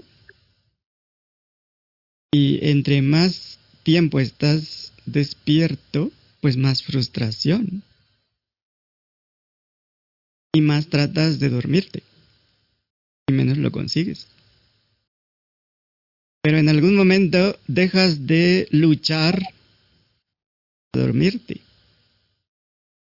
Y de alguna manera aceptas que no te puedes dormir. Y en ese momento te duermes. Cuando dejas de esforzarte. ¿Qué más cosas identifican que no puedes forzar? Porque en este caso tratar de dormir es contradictorio. Haces el esfuerzo o te obligas a relajarte. Pero ¿cómo más esfuerzo te va a llevar a un estado de cero resistencia? ¿Cómo más resistencia te lleva a, a no resistir? Es contradictorio, ¿no? Otra cosa es la atracción. Nadie puede obligar a nadie a sentirse atraído por alguien. Y cuando más se persigue a alguien, menos atractivo eres para, para ese alguien. Pero no solo para ese alguien, sino para los otros alguien. Cuando te enfocas mucho, te esfuerzas por lograr algún resultado específico, complicas las cosas, pues. Porque de alguna manera estás previniendo algo que no quieres. Y pues hay una ansiedad anticipada, que sería una tensión, una sobretensión. Y eso te lleva a reforzar esa situación que quieres evitar. Por ejemplo, si te, si te esfuerzas por divertirte, lo más probable es que no estés disfrutando. O te obsesionas tanto lo que quieres que te olvidas de disfrutar. Eh, Víctor Frankl tuvo una, un concepto que fue la intención paradójica. Liberar a la persona de la hipertensión. Tensión, sobretensión, pues. En otras palabras, no esforzarnos. Al aplicar la intención paradójica, se cambia el paradigma de evitar el resultado no deseado. Y en lugar de eso, se desea ese resultado. Como desear cosas que antes eran indeseables o no querías que sucedieran. Y así se combate eh, psicológicamente, pues, la ansiedad, ya que se, se elimina esa presión de querer un resultado específico independientemente cual sea. Por ejemplo, es más probable que te quedes dormido deseando seguir despierto esforzándote por dormir. Como cuando tienes que hacer un trabajo y ya es noche y entre más quieres estar despierto, más sueño te da. Esa sería la intención paradójica que se usa en las terapias. Tratar problemas de ansiedad, pues. Es más para mm, tornos obsesivo-compulsivos, ansiedad en general. La base pues es que en algunos casos el esfuerzo para evitar una preocupación o una obsesión aumenta la preocupación, la obsesión, la ansiedad. Y que le ayuda a entender al paciente que en lugar de evitar ese pensamiento obsesivo, preocupación, hace lo que normalmente trataría de evitar. De que al hacerlo, se neutralice. En paradójica. Se usa con más técnicas como exponerse o prevenir la respuesta. Pero también hay que ver que no es algo mágico, pues. Es una herramienta en la caja de los terapeutas.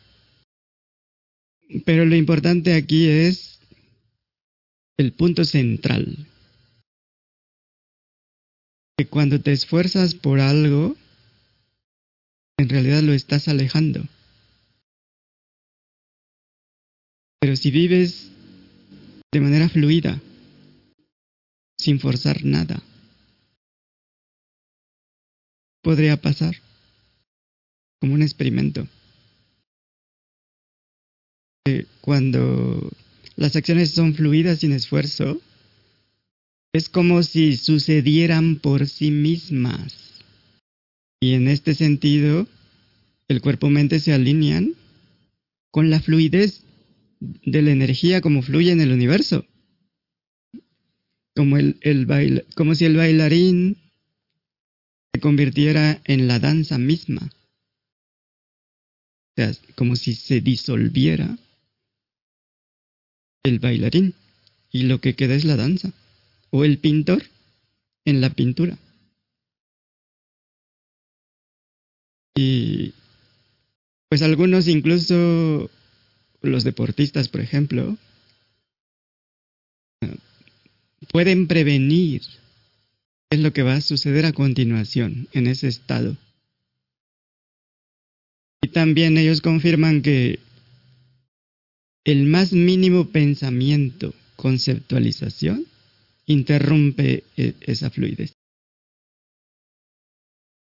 Entonces, cuando te das cuenta de que estás ya en ese estado natural de fluidez, la forma de interrumpirlo es conceptualizarlo, tratar de controlarlo. Pero si dejas de hacerlo, todo surge naturalmente, fluidamente, sin resistencia del trasfondo mismo. Y entonces ya no hay separación entre tú y el trasfondo. Se vuelven lo mismo. Pero también está la parte de si no hacemos nada, pues no hay ningún resultado, ¿no? Así que hay que probar con ese estado intermedio entre acción y no acción. Ser y no hacer. Y no ser. Entre la actividad y dejar que la actividad ocurra por sí misma. Y pues sí, por un lado se tiene esa creencia que se puede desafiar, de que hay que esforzarse para desarrollar habilidades, competencias, hay que practicar mucho, aprender mucho, pensar mucho, comprender muchas cosas, analizar de, de ciertas maneras que ya están predeterminadas. Pero por otro lado está la ausencia de todo esfuerzo, de toda actividad intelectual. Permitir que las habilidades, capacidades emerjan por sí mismas. Entonces tenemos ahí dos posibilidades. Por ejemplo, cuando se habla de calmar la mente, el cuerpo, mm, tiene relación con dejar de interferir o estorbar, pues. Poder fluir, desempeñar de la mejor manera. Y eso lo vemos en que enseñan cualquier tipo de arte. El que el profesor de piano te dice relájate, pero el principiante puede decir, pero ¿cómo si me están temblando los dedos y los reflectores me están apuntando? ¿Cómo me voy a relajar? Y el profesor de canto también dice lo mismo, y el, el de golf, el de tenis, los guías espirituales. El punto es que hay que encontrar ese balance, pues, entre hacer y no hacer.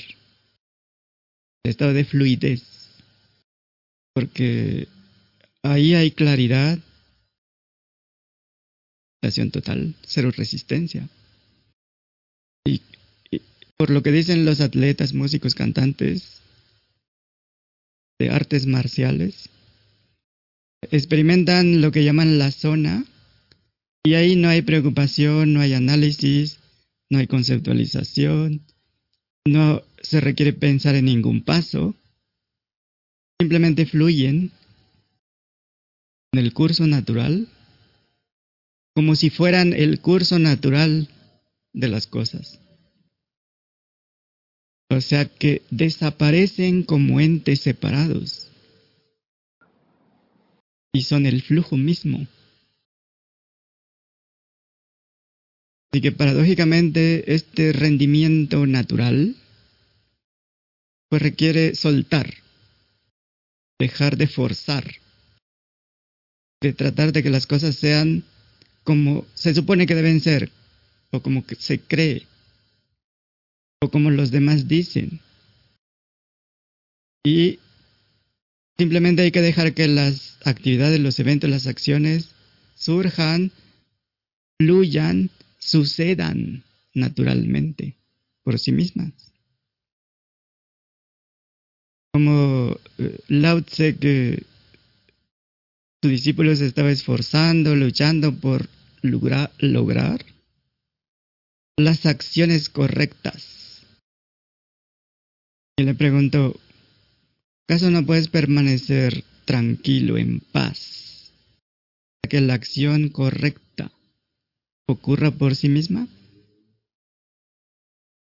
Una pregunta para ustedes es, ¿acaso no puedes soltar esa idea de separación de algo limitado y permanecer como el trasfondo, permitiendo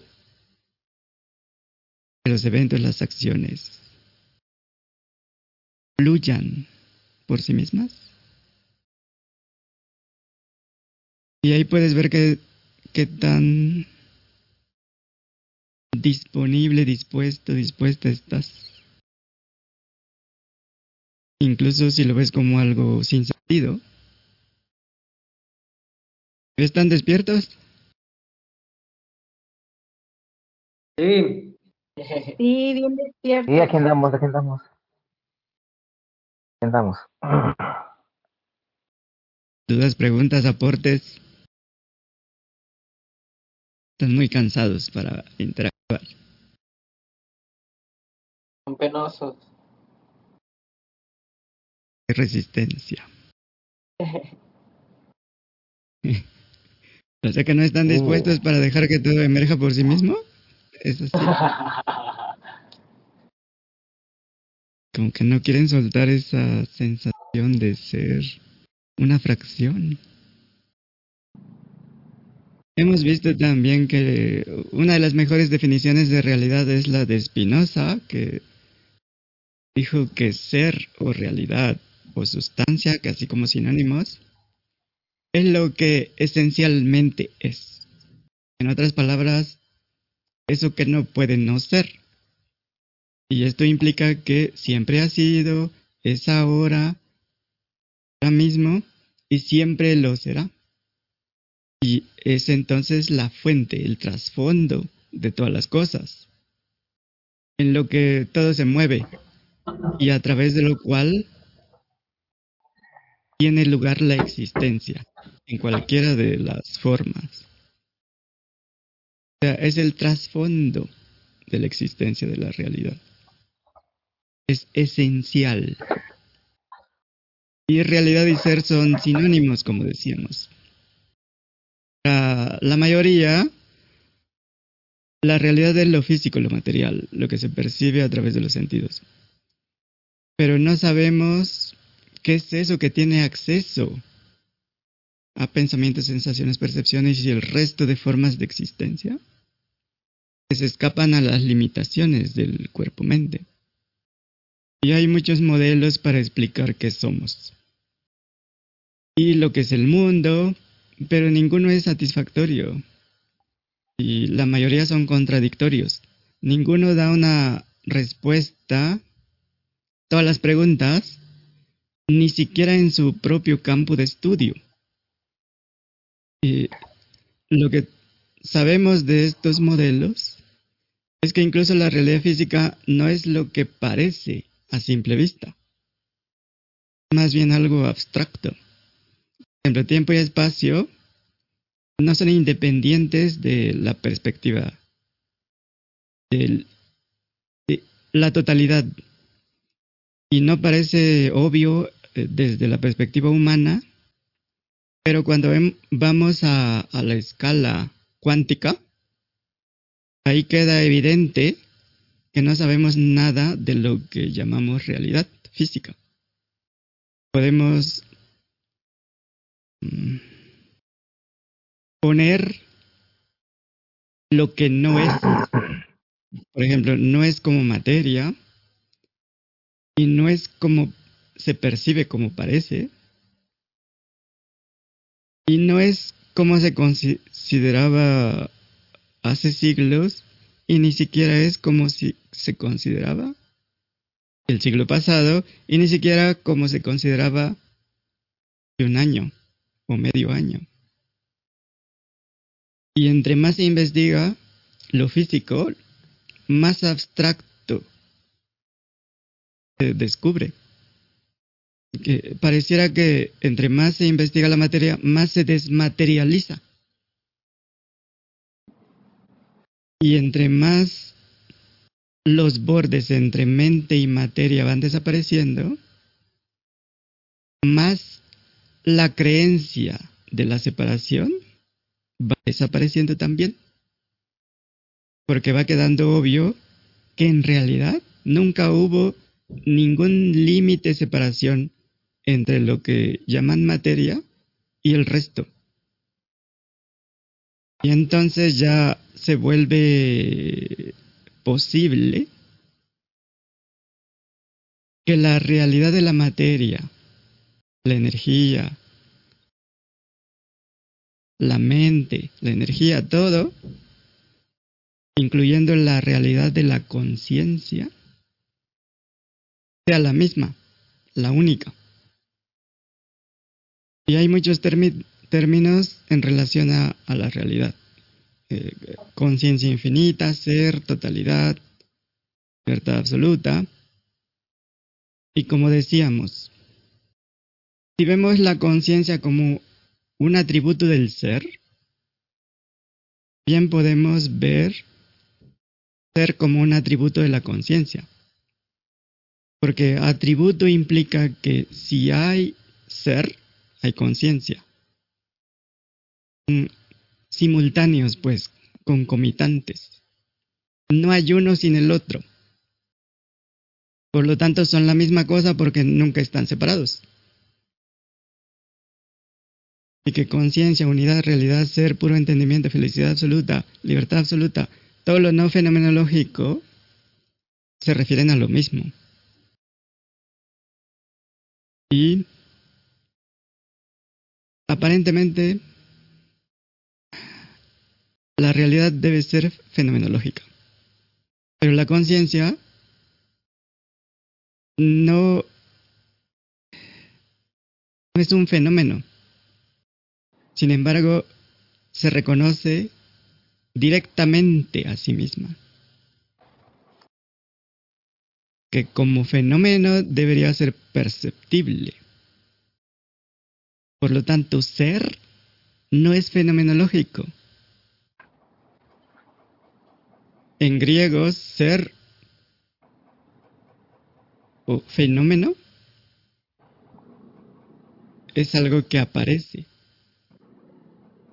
Pero la conciencia no aparece ni desaparece. Aquello que ha aparecido para que aparezca debe venir de algo preexistente. Además, es consciente de eso que aparece. Y en este caso es un tipo de conocimiento fenomenológico. Pero no es la única forma de conocimiento. Y otra forma en la cual lo que conoce se conoce directamente a sí mismo. Pues para entenderlo, basta con preguntar, ¿cómo sé que estoy consciente? Y pues confirmar que lo sabes directamente. Y esta experiencia directa es muy diferente a la experiencia en relación al pasado, a los fenómenos.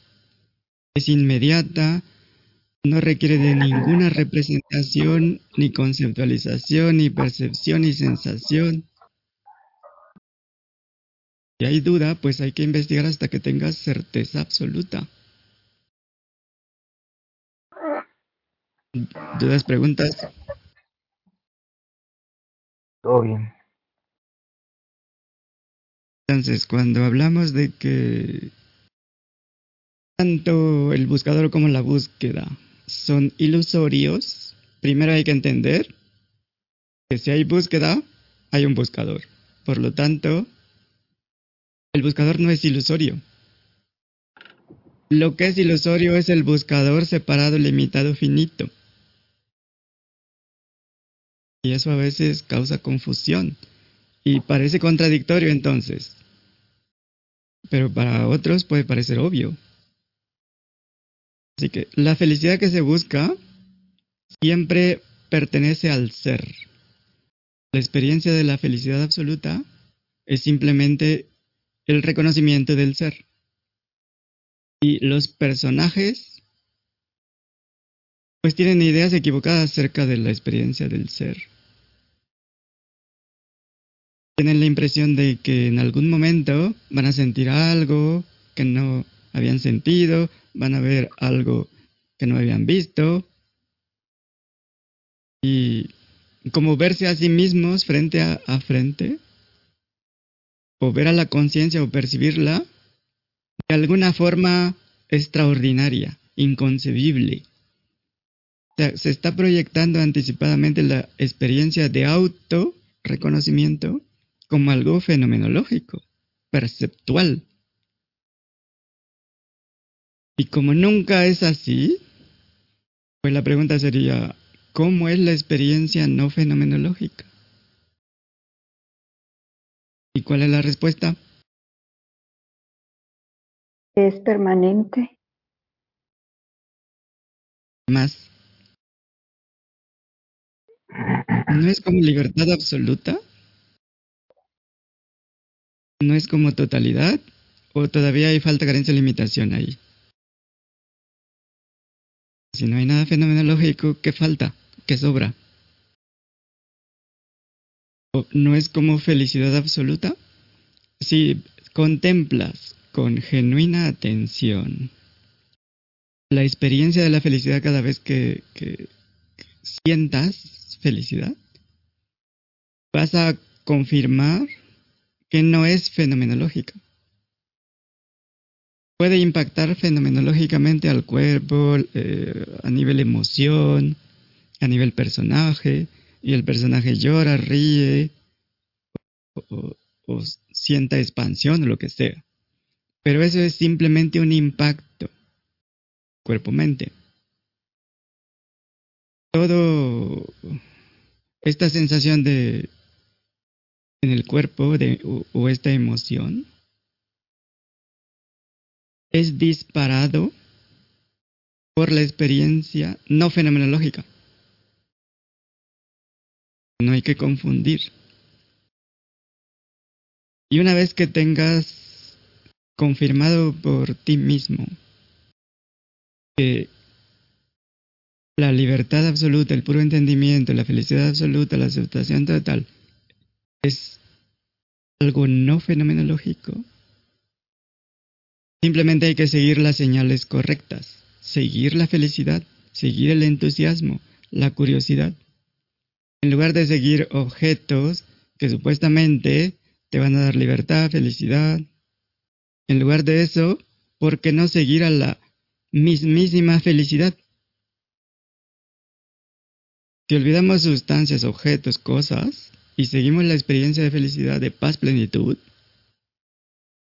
eso siempre es del ser, del verdadero, nunca es del falso, siempre es de la realidad que eres, nunca es del personaje imaginario. Persona feliz no existe, es una metáfora, es una contradicción. Son los actos del actor cósmico en el teatro del infinito. Y para que la persona desaparezca o se desvanezca, pues primero tiene que tener existencia. Pero la existencia nunca es como persona. Y el problema nunca es de la persona. El problema siempre es con la elección de la ignorancia de la creencia de que eres persona. El problema está en- con lo que se asume como verdadero sin ninguna evidencia, lo que se da por hecho. Y podemos ver, pues, como hemos dicho, que cuando la gente está haciendo lo que le entusiasma, como criticar, juzgar o, demostrar que son superiores o que tienen la razón o que hay insatisfacción o enojo inconformidad, en ese momento son uno con lo que sea que sienten y hacen. Y, y es expresar inconformidad, en ese momento son uno con la inconformidad.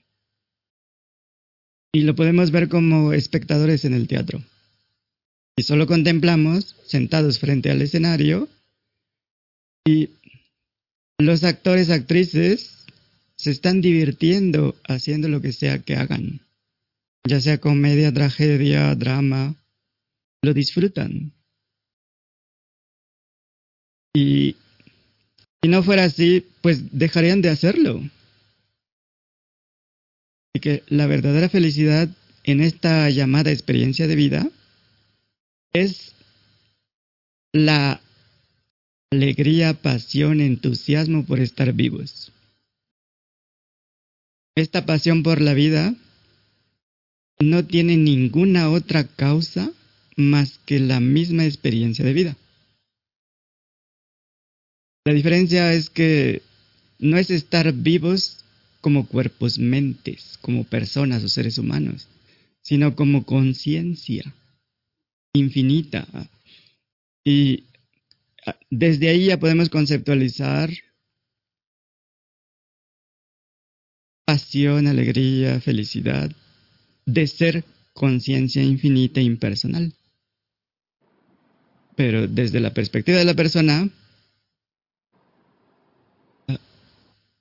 podemos ver que cuando descubren que tienen meses de vida, que se van a morir pronto, en ese mismo instante se puede ver que hay un cambio. En retrospectiva, parecía que no disfrutaban de la vida. Pero ahora mismo, frente a la muerte, en retrospectiva, lo que ven es que disfrutaron cada momento, independientemente de cómo se calificó en ese momento, bueno, malo, positivo, negativo. Deja de tener sentido esa clasificación. Y empiezan a ver las cosas de una forma más realista, menos idealizada, o pretenciosa, o dramática, o egocéntrica. Y es por eso que mm, hay que reconocerse como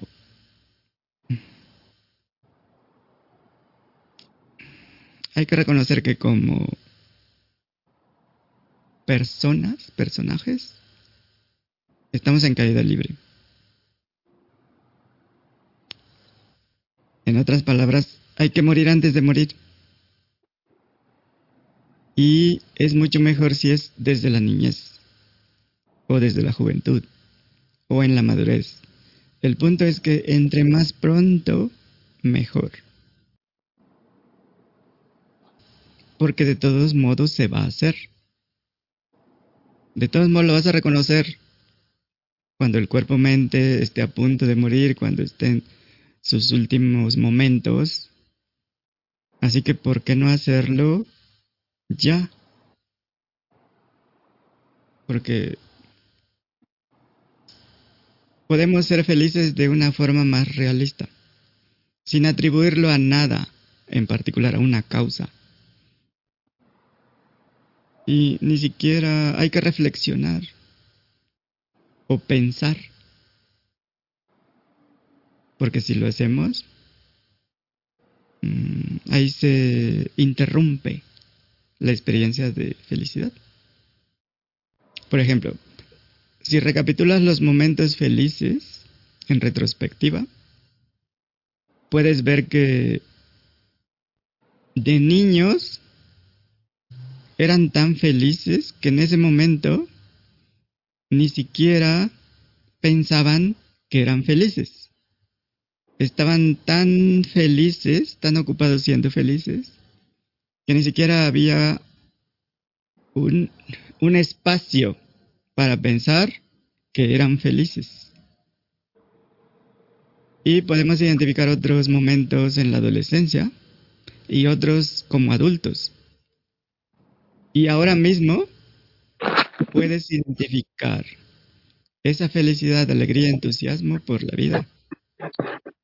O se te complica en este momento.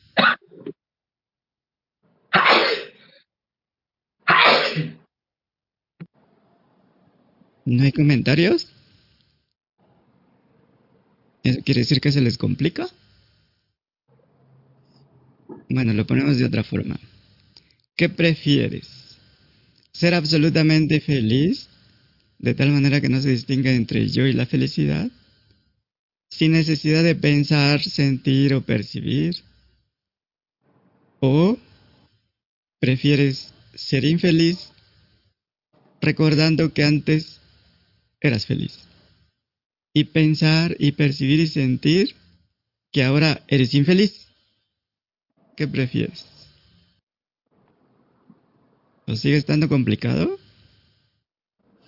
Obviamente lo más realista es ser feliz sin tener que conceptualizar, interpretar de ninguna manera esa felicidad.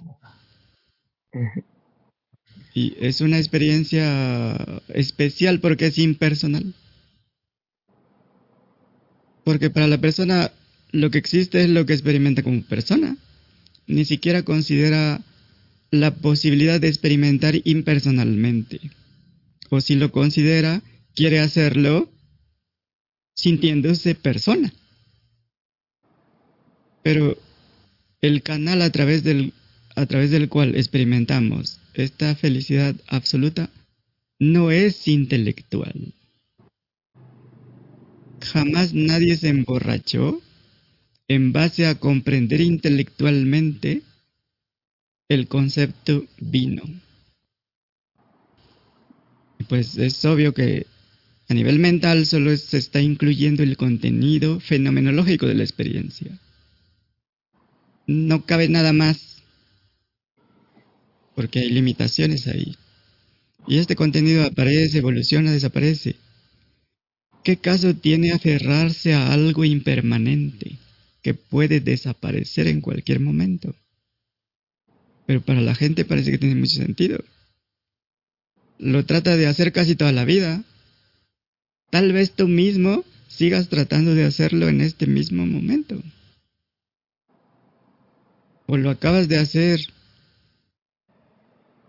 O lo hiciste ayer, antier, la semana pasada, el mes pasado, el año pasado. En Entonces, este ¿qué caso instante tiene que nos cuesta mucho contestar, ¿no? En este caso que nos cuesta ahorita tanto eh, colocar una experiencia o opinar, o, ¿no? Desde ahí, desde ahí viene esa parte. Desde ahí se te complicó.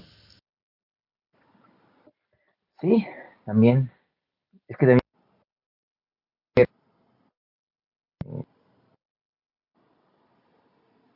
Es que se, se cortó tu audio. Mientras se reconecta alguien más. A ver, ahí está. ¿Ya? Ya ahí estás. ah, eh, Sí, se entrecorta. Bueno, mañana me comentas. bueno, ahorita.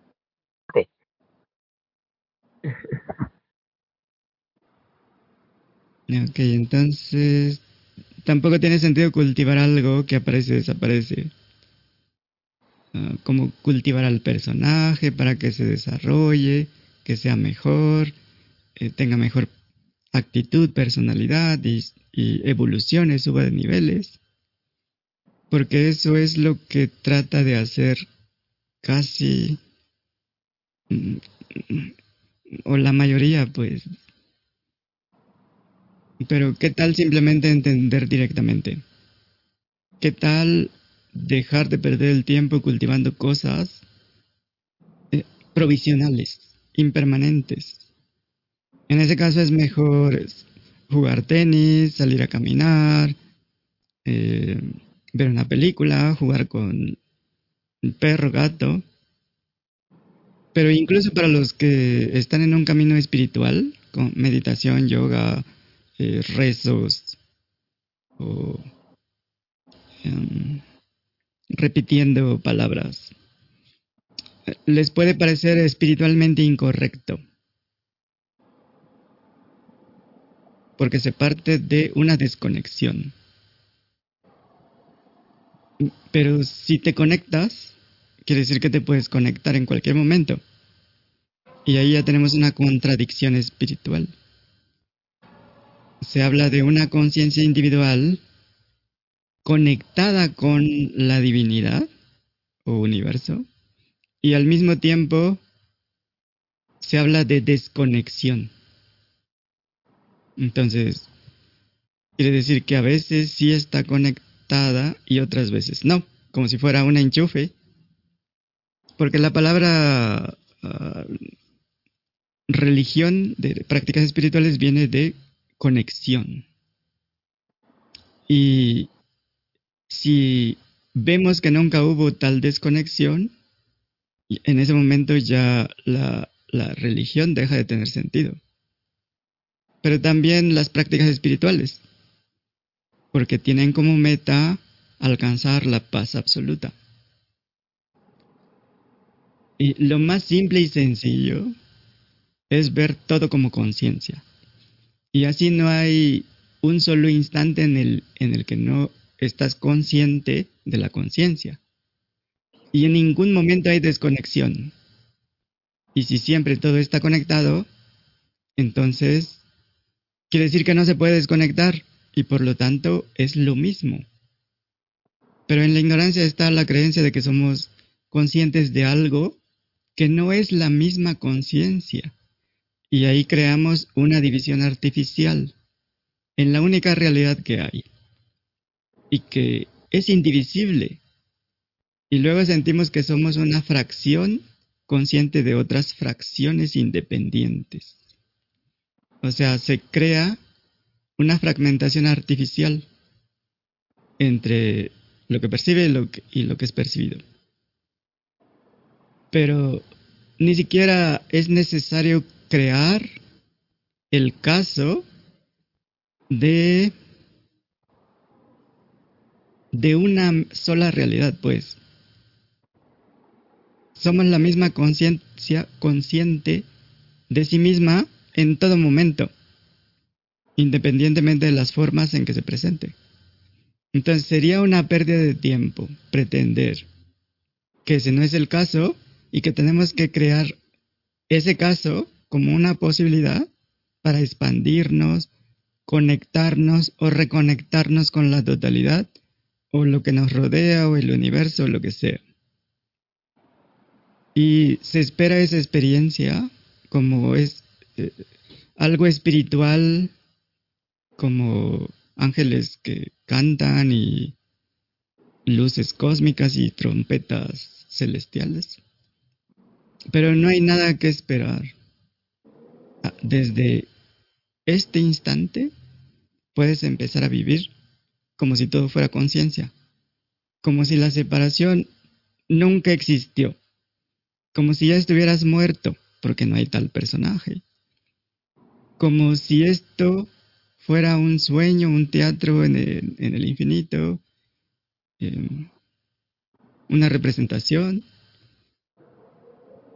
Entonces no hay nada que esperar, ya mismo puedes empezar a vivir como conciencia infinita porque además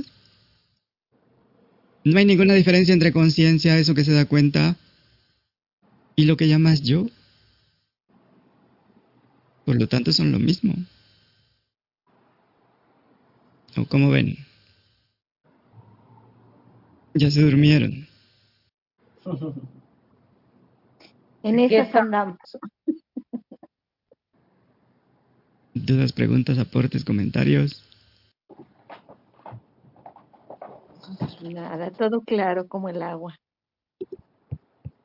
Pero además es tu experiencia o solo estás tomando las cosas como si fueran.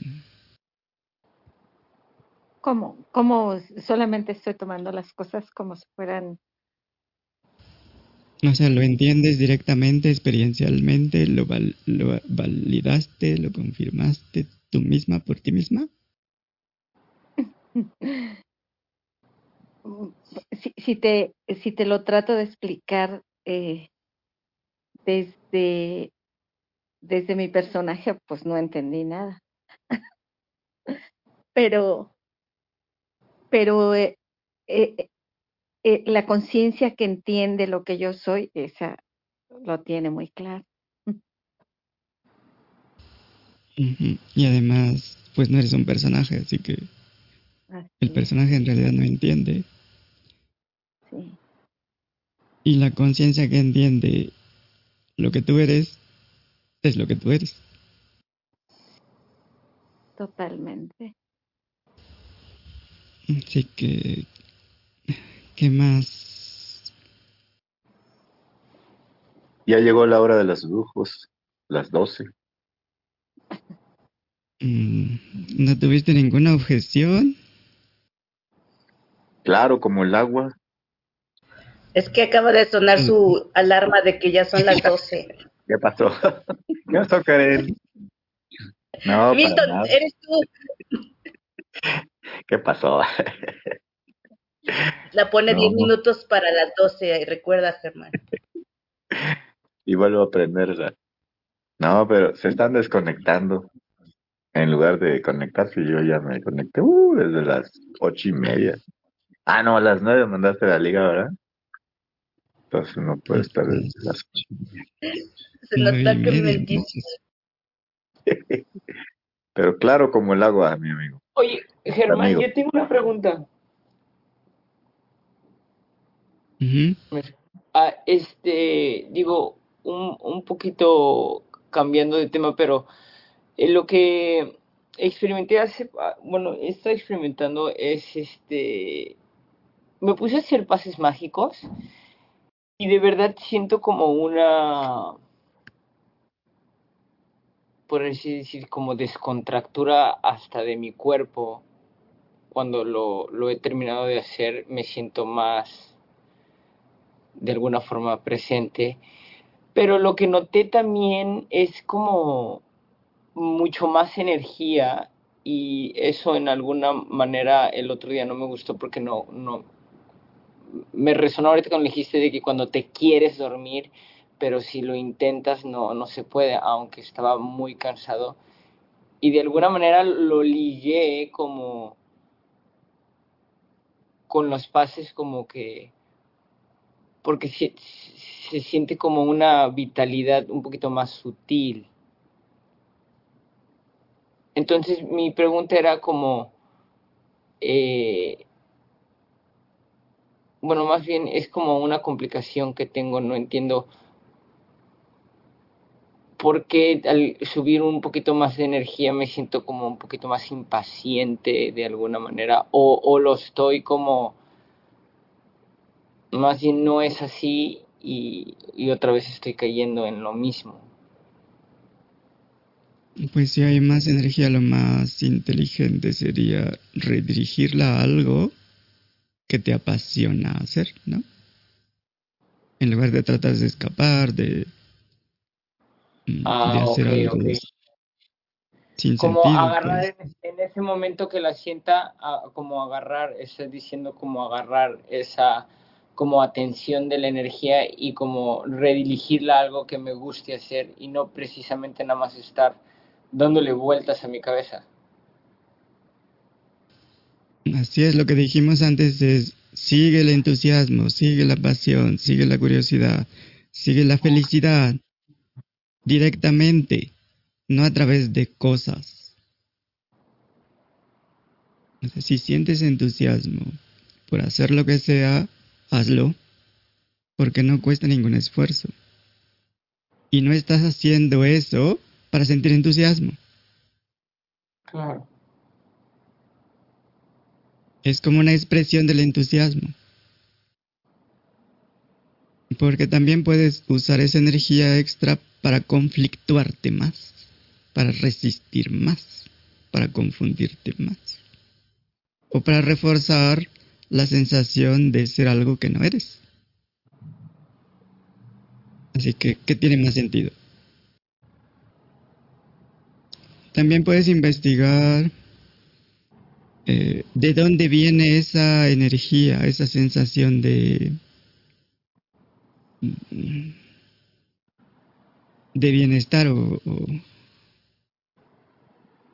o investigar la misma sensación.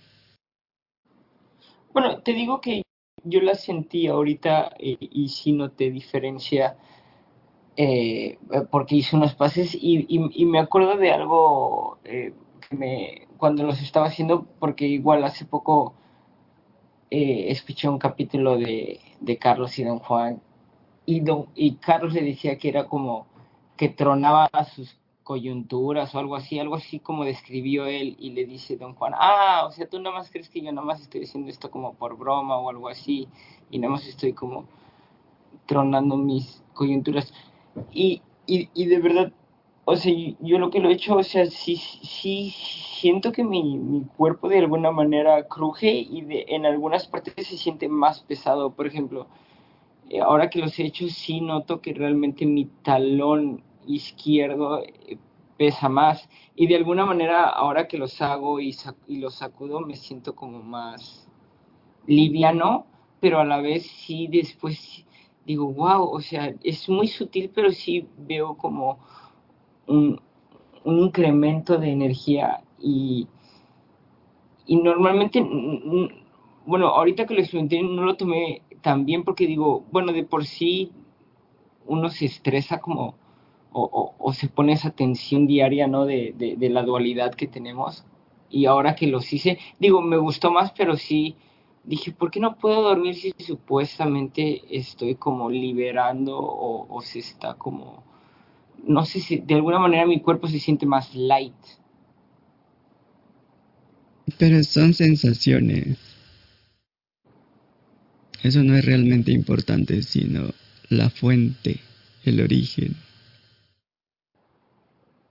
Muchísimas gracias, Germán. Sí. Gracias a ustedes. Muchas Seguimos gracias. mañana, entonces.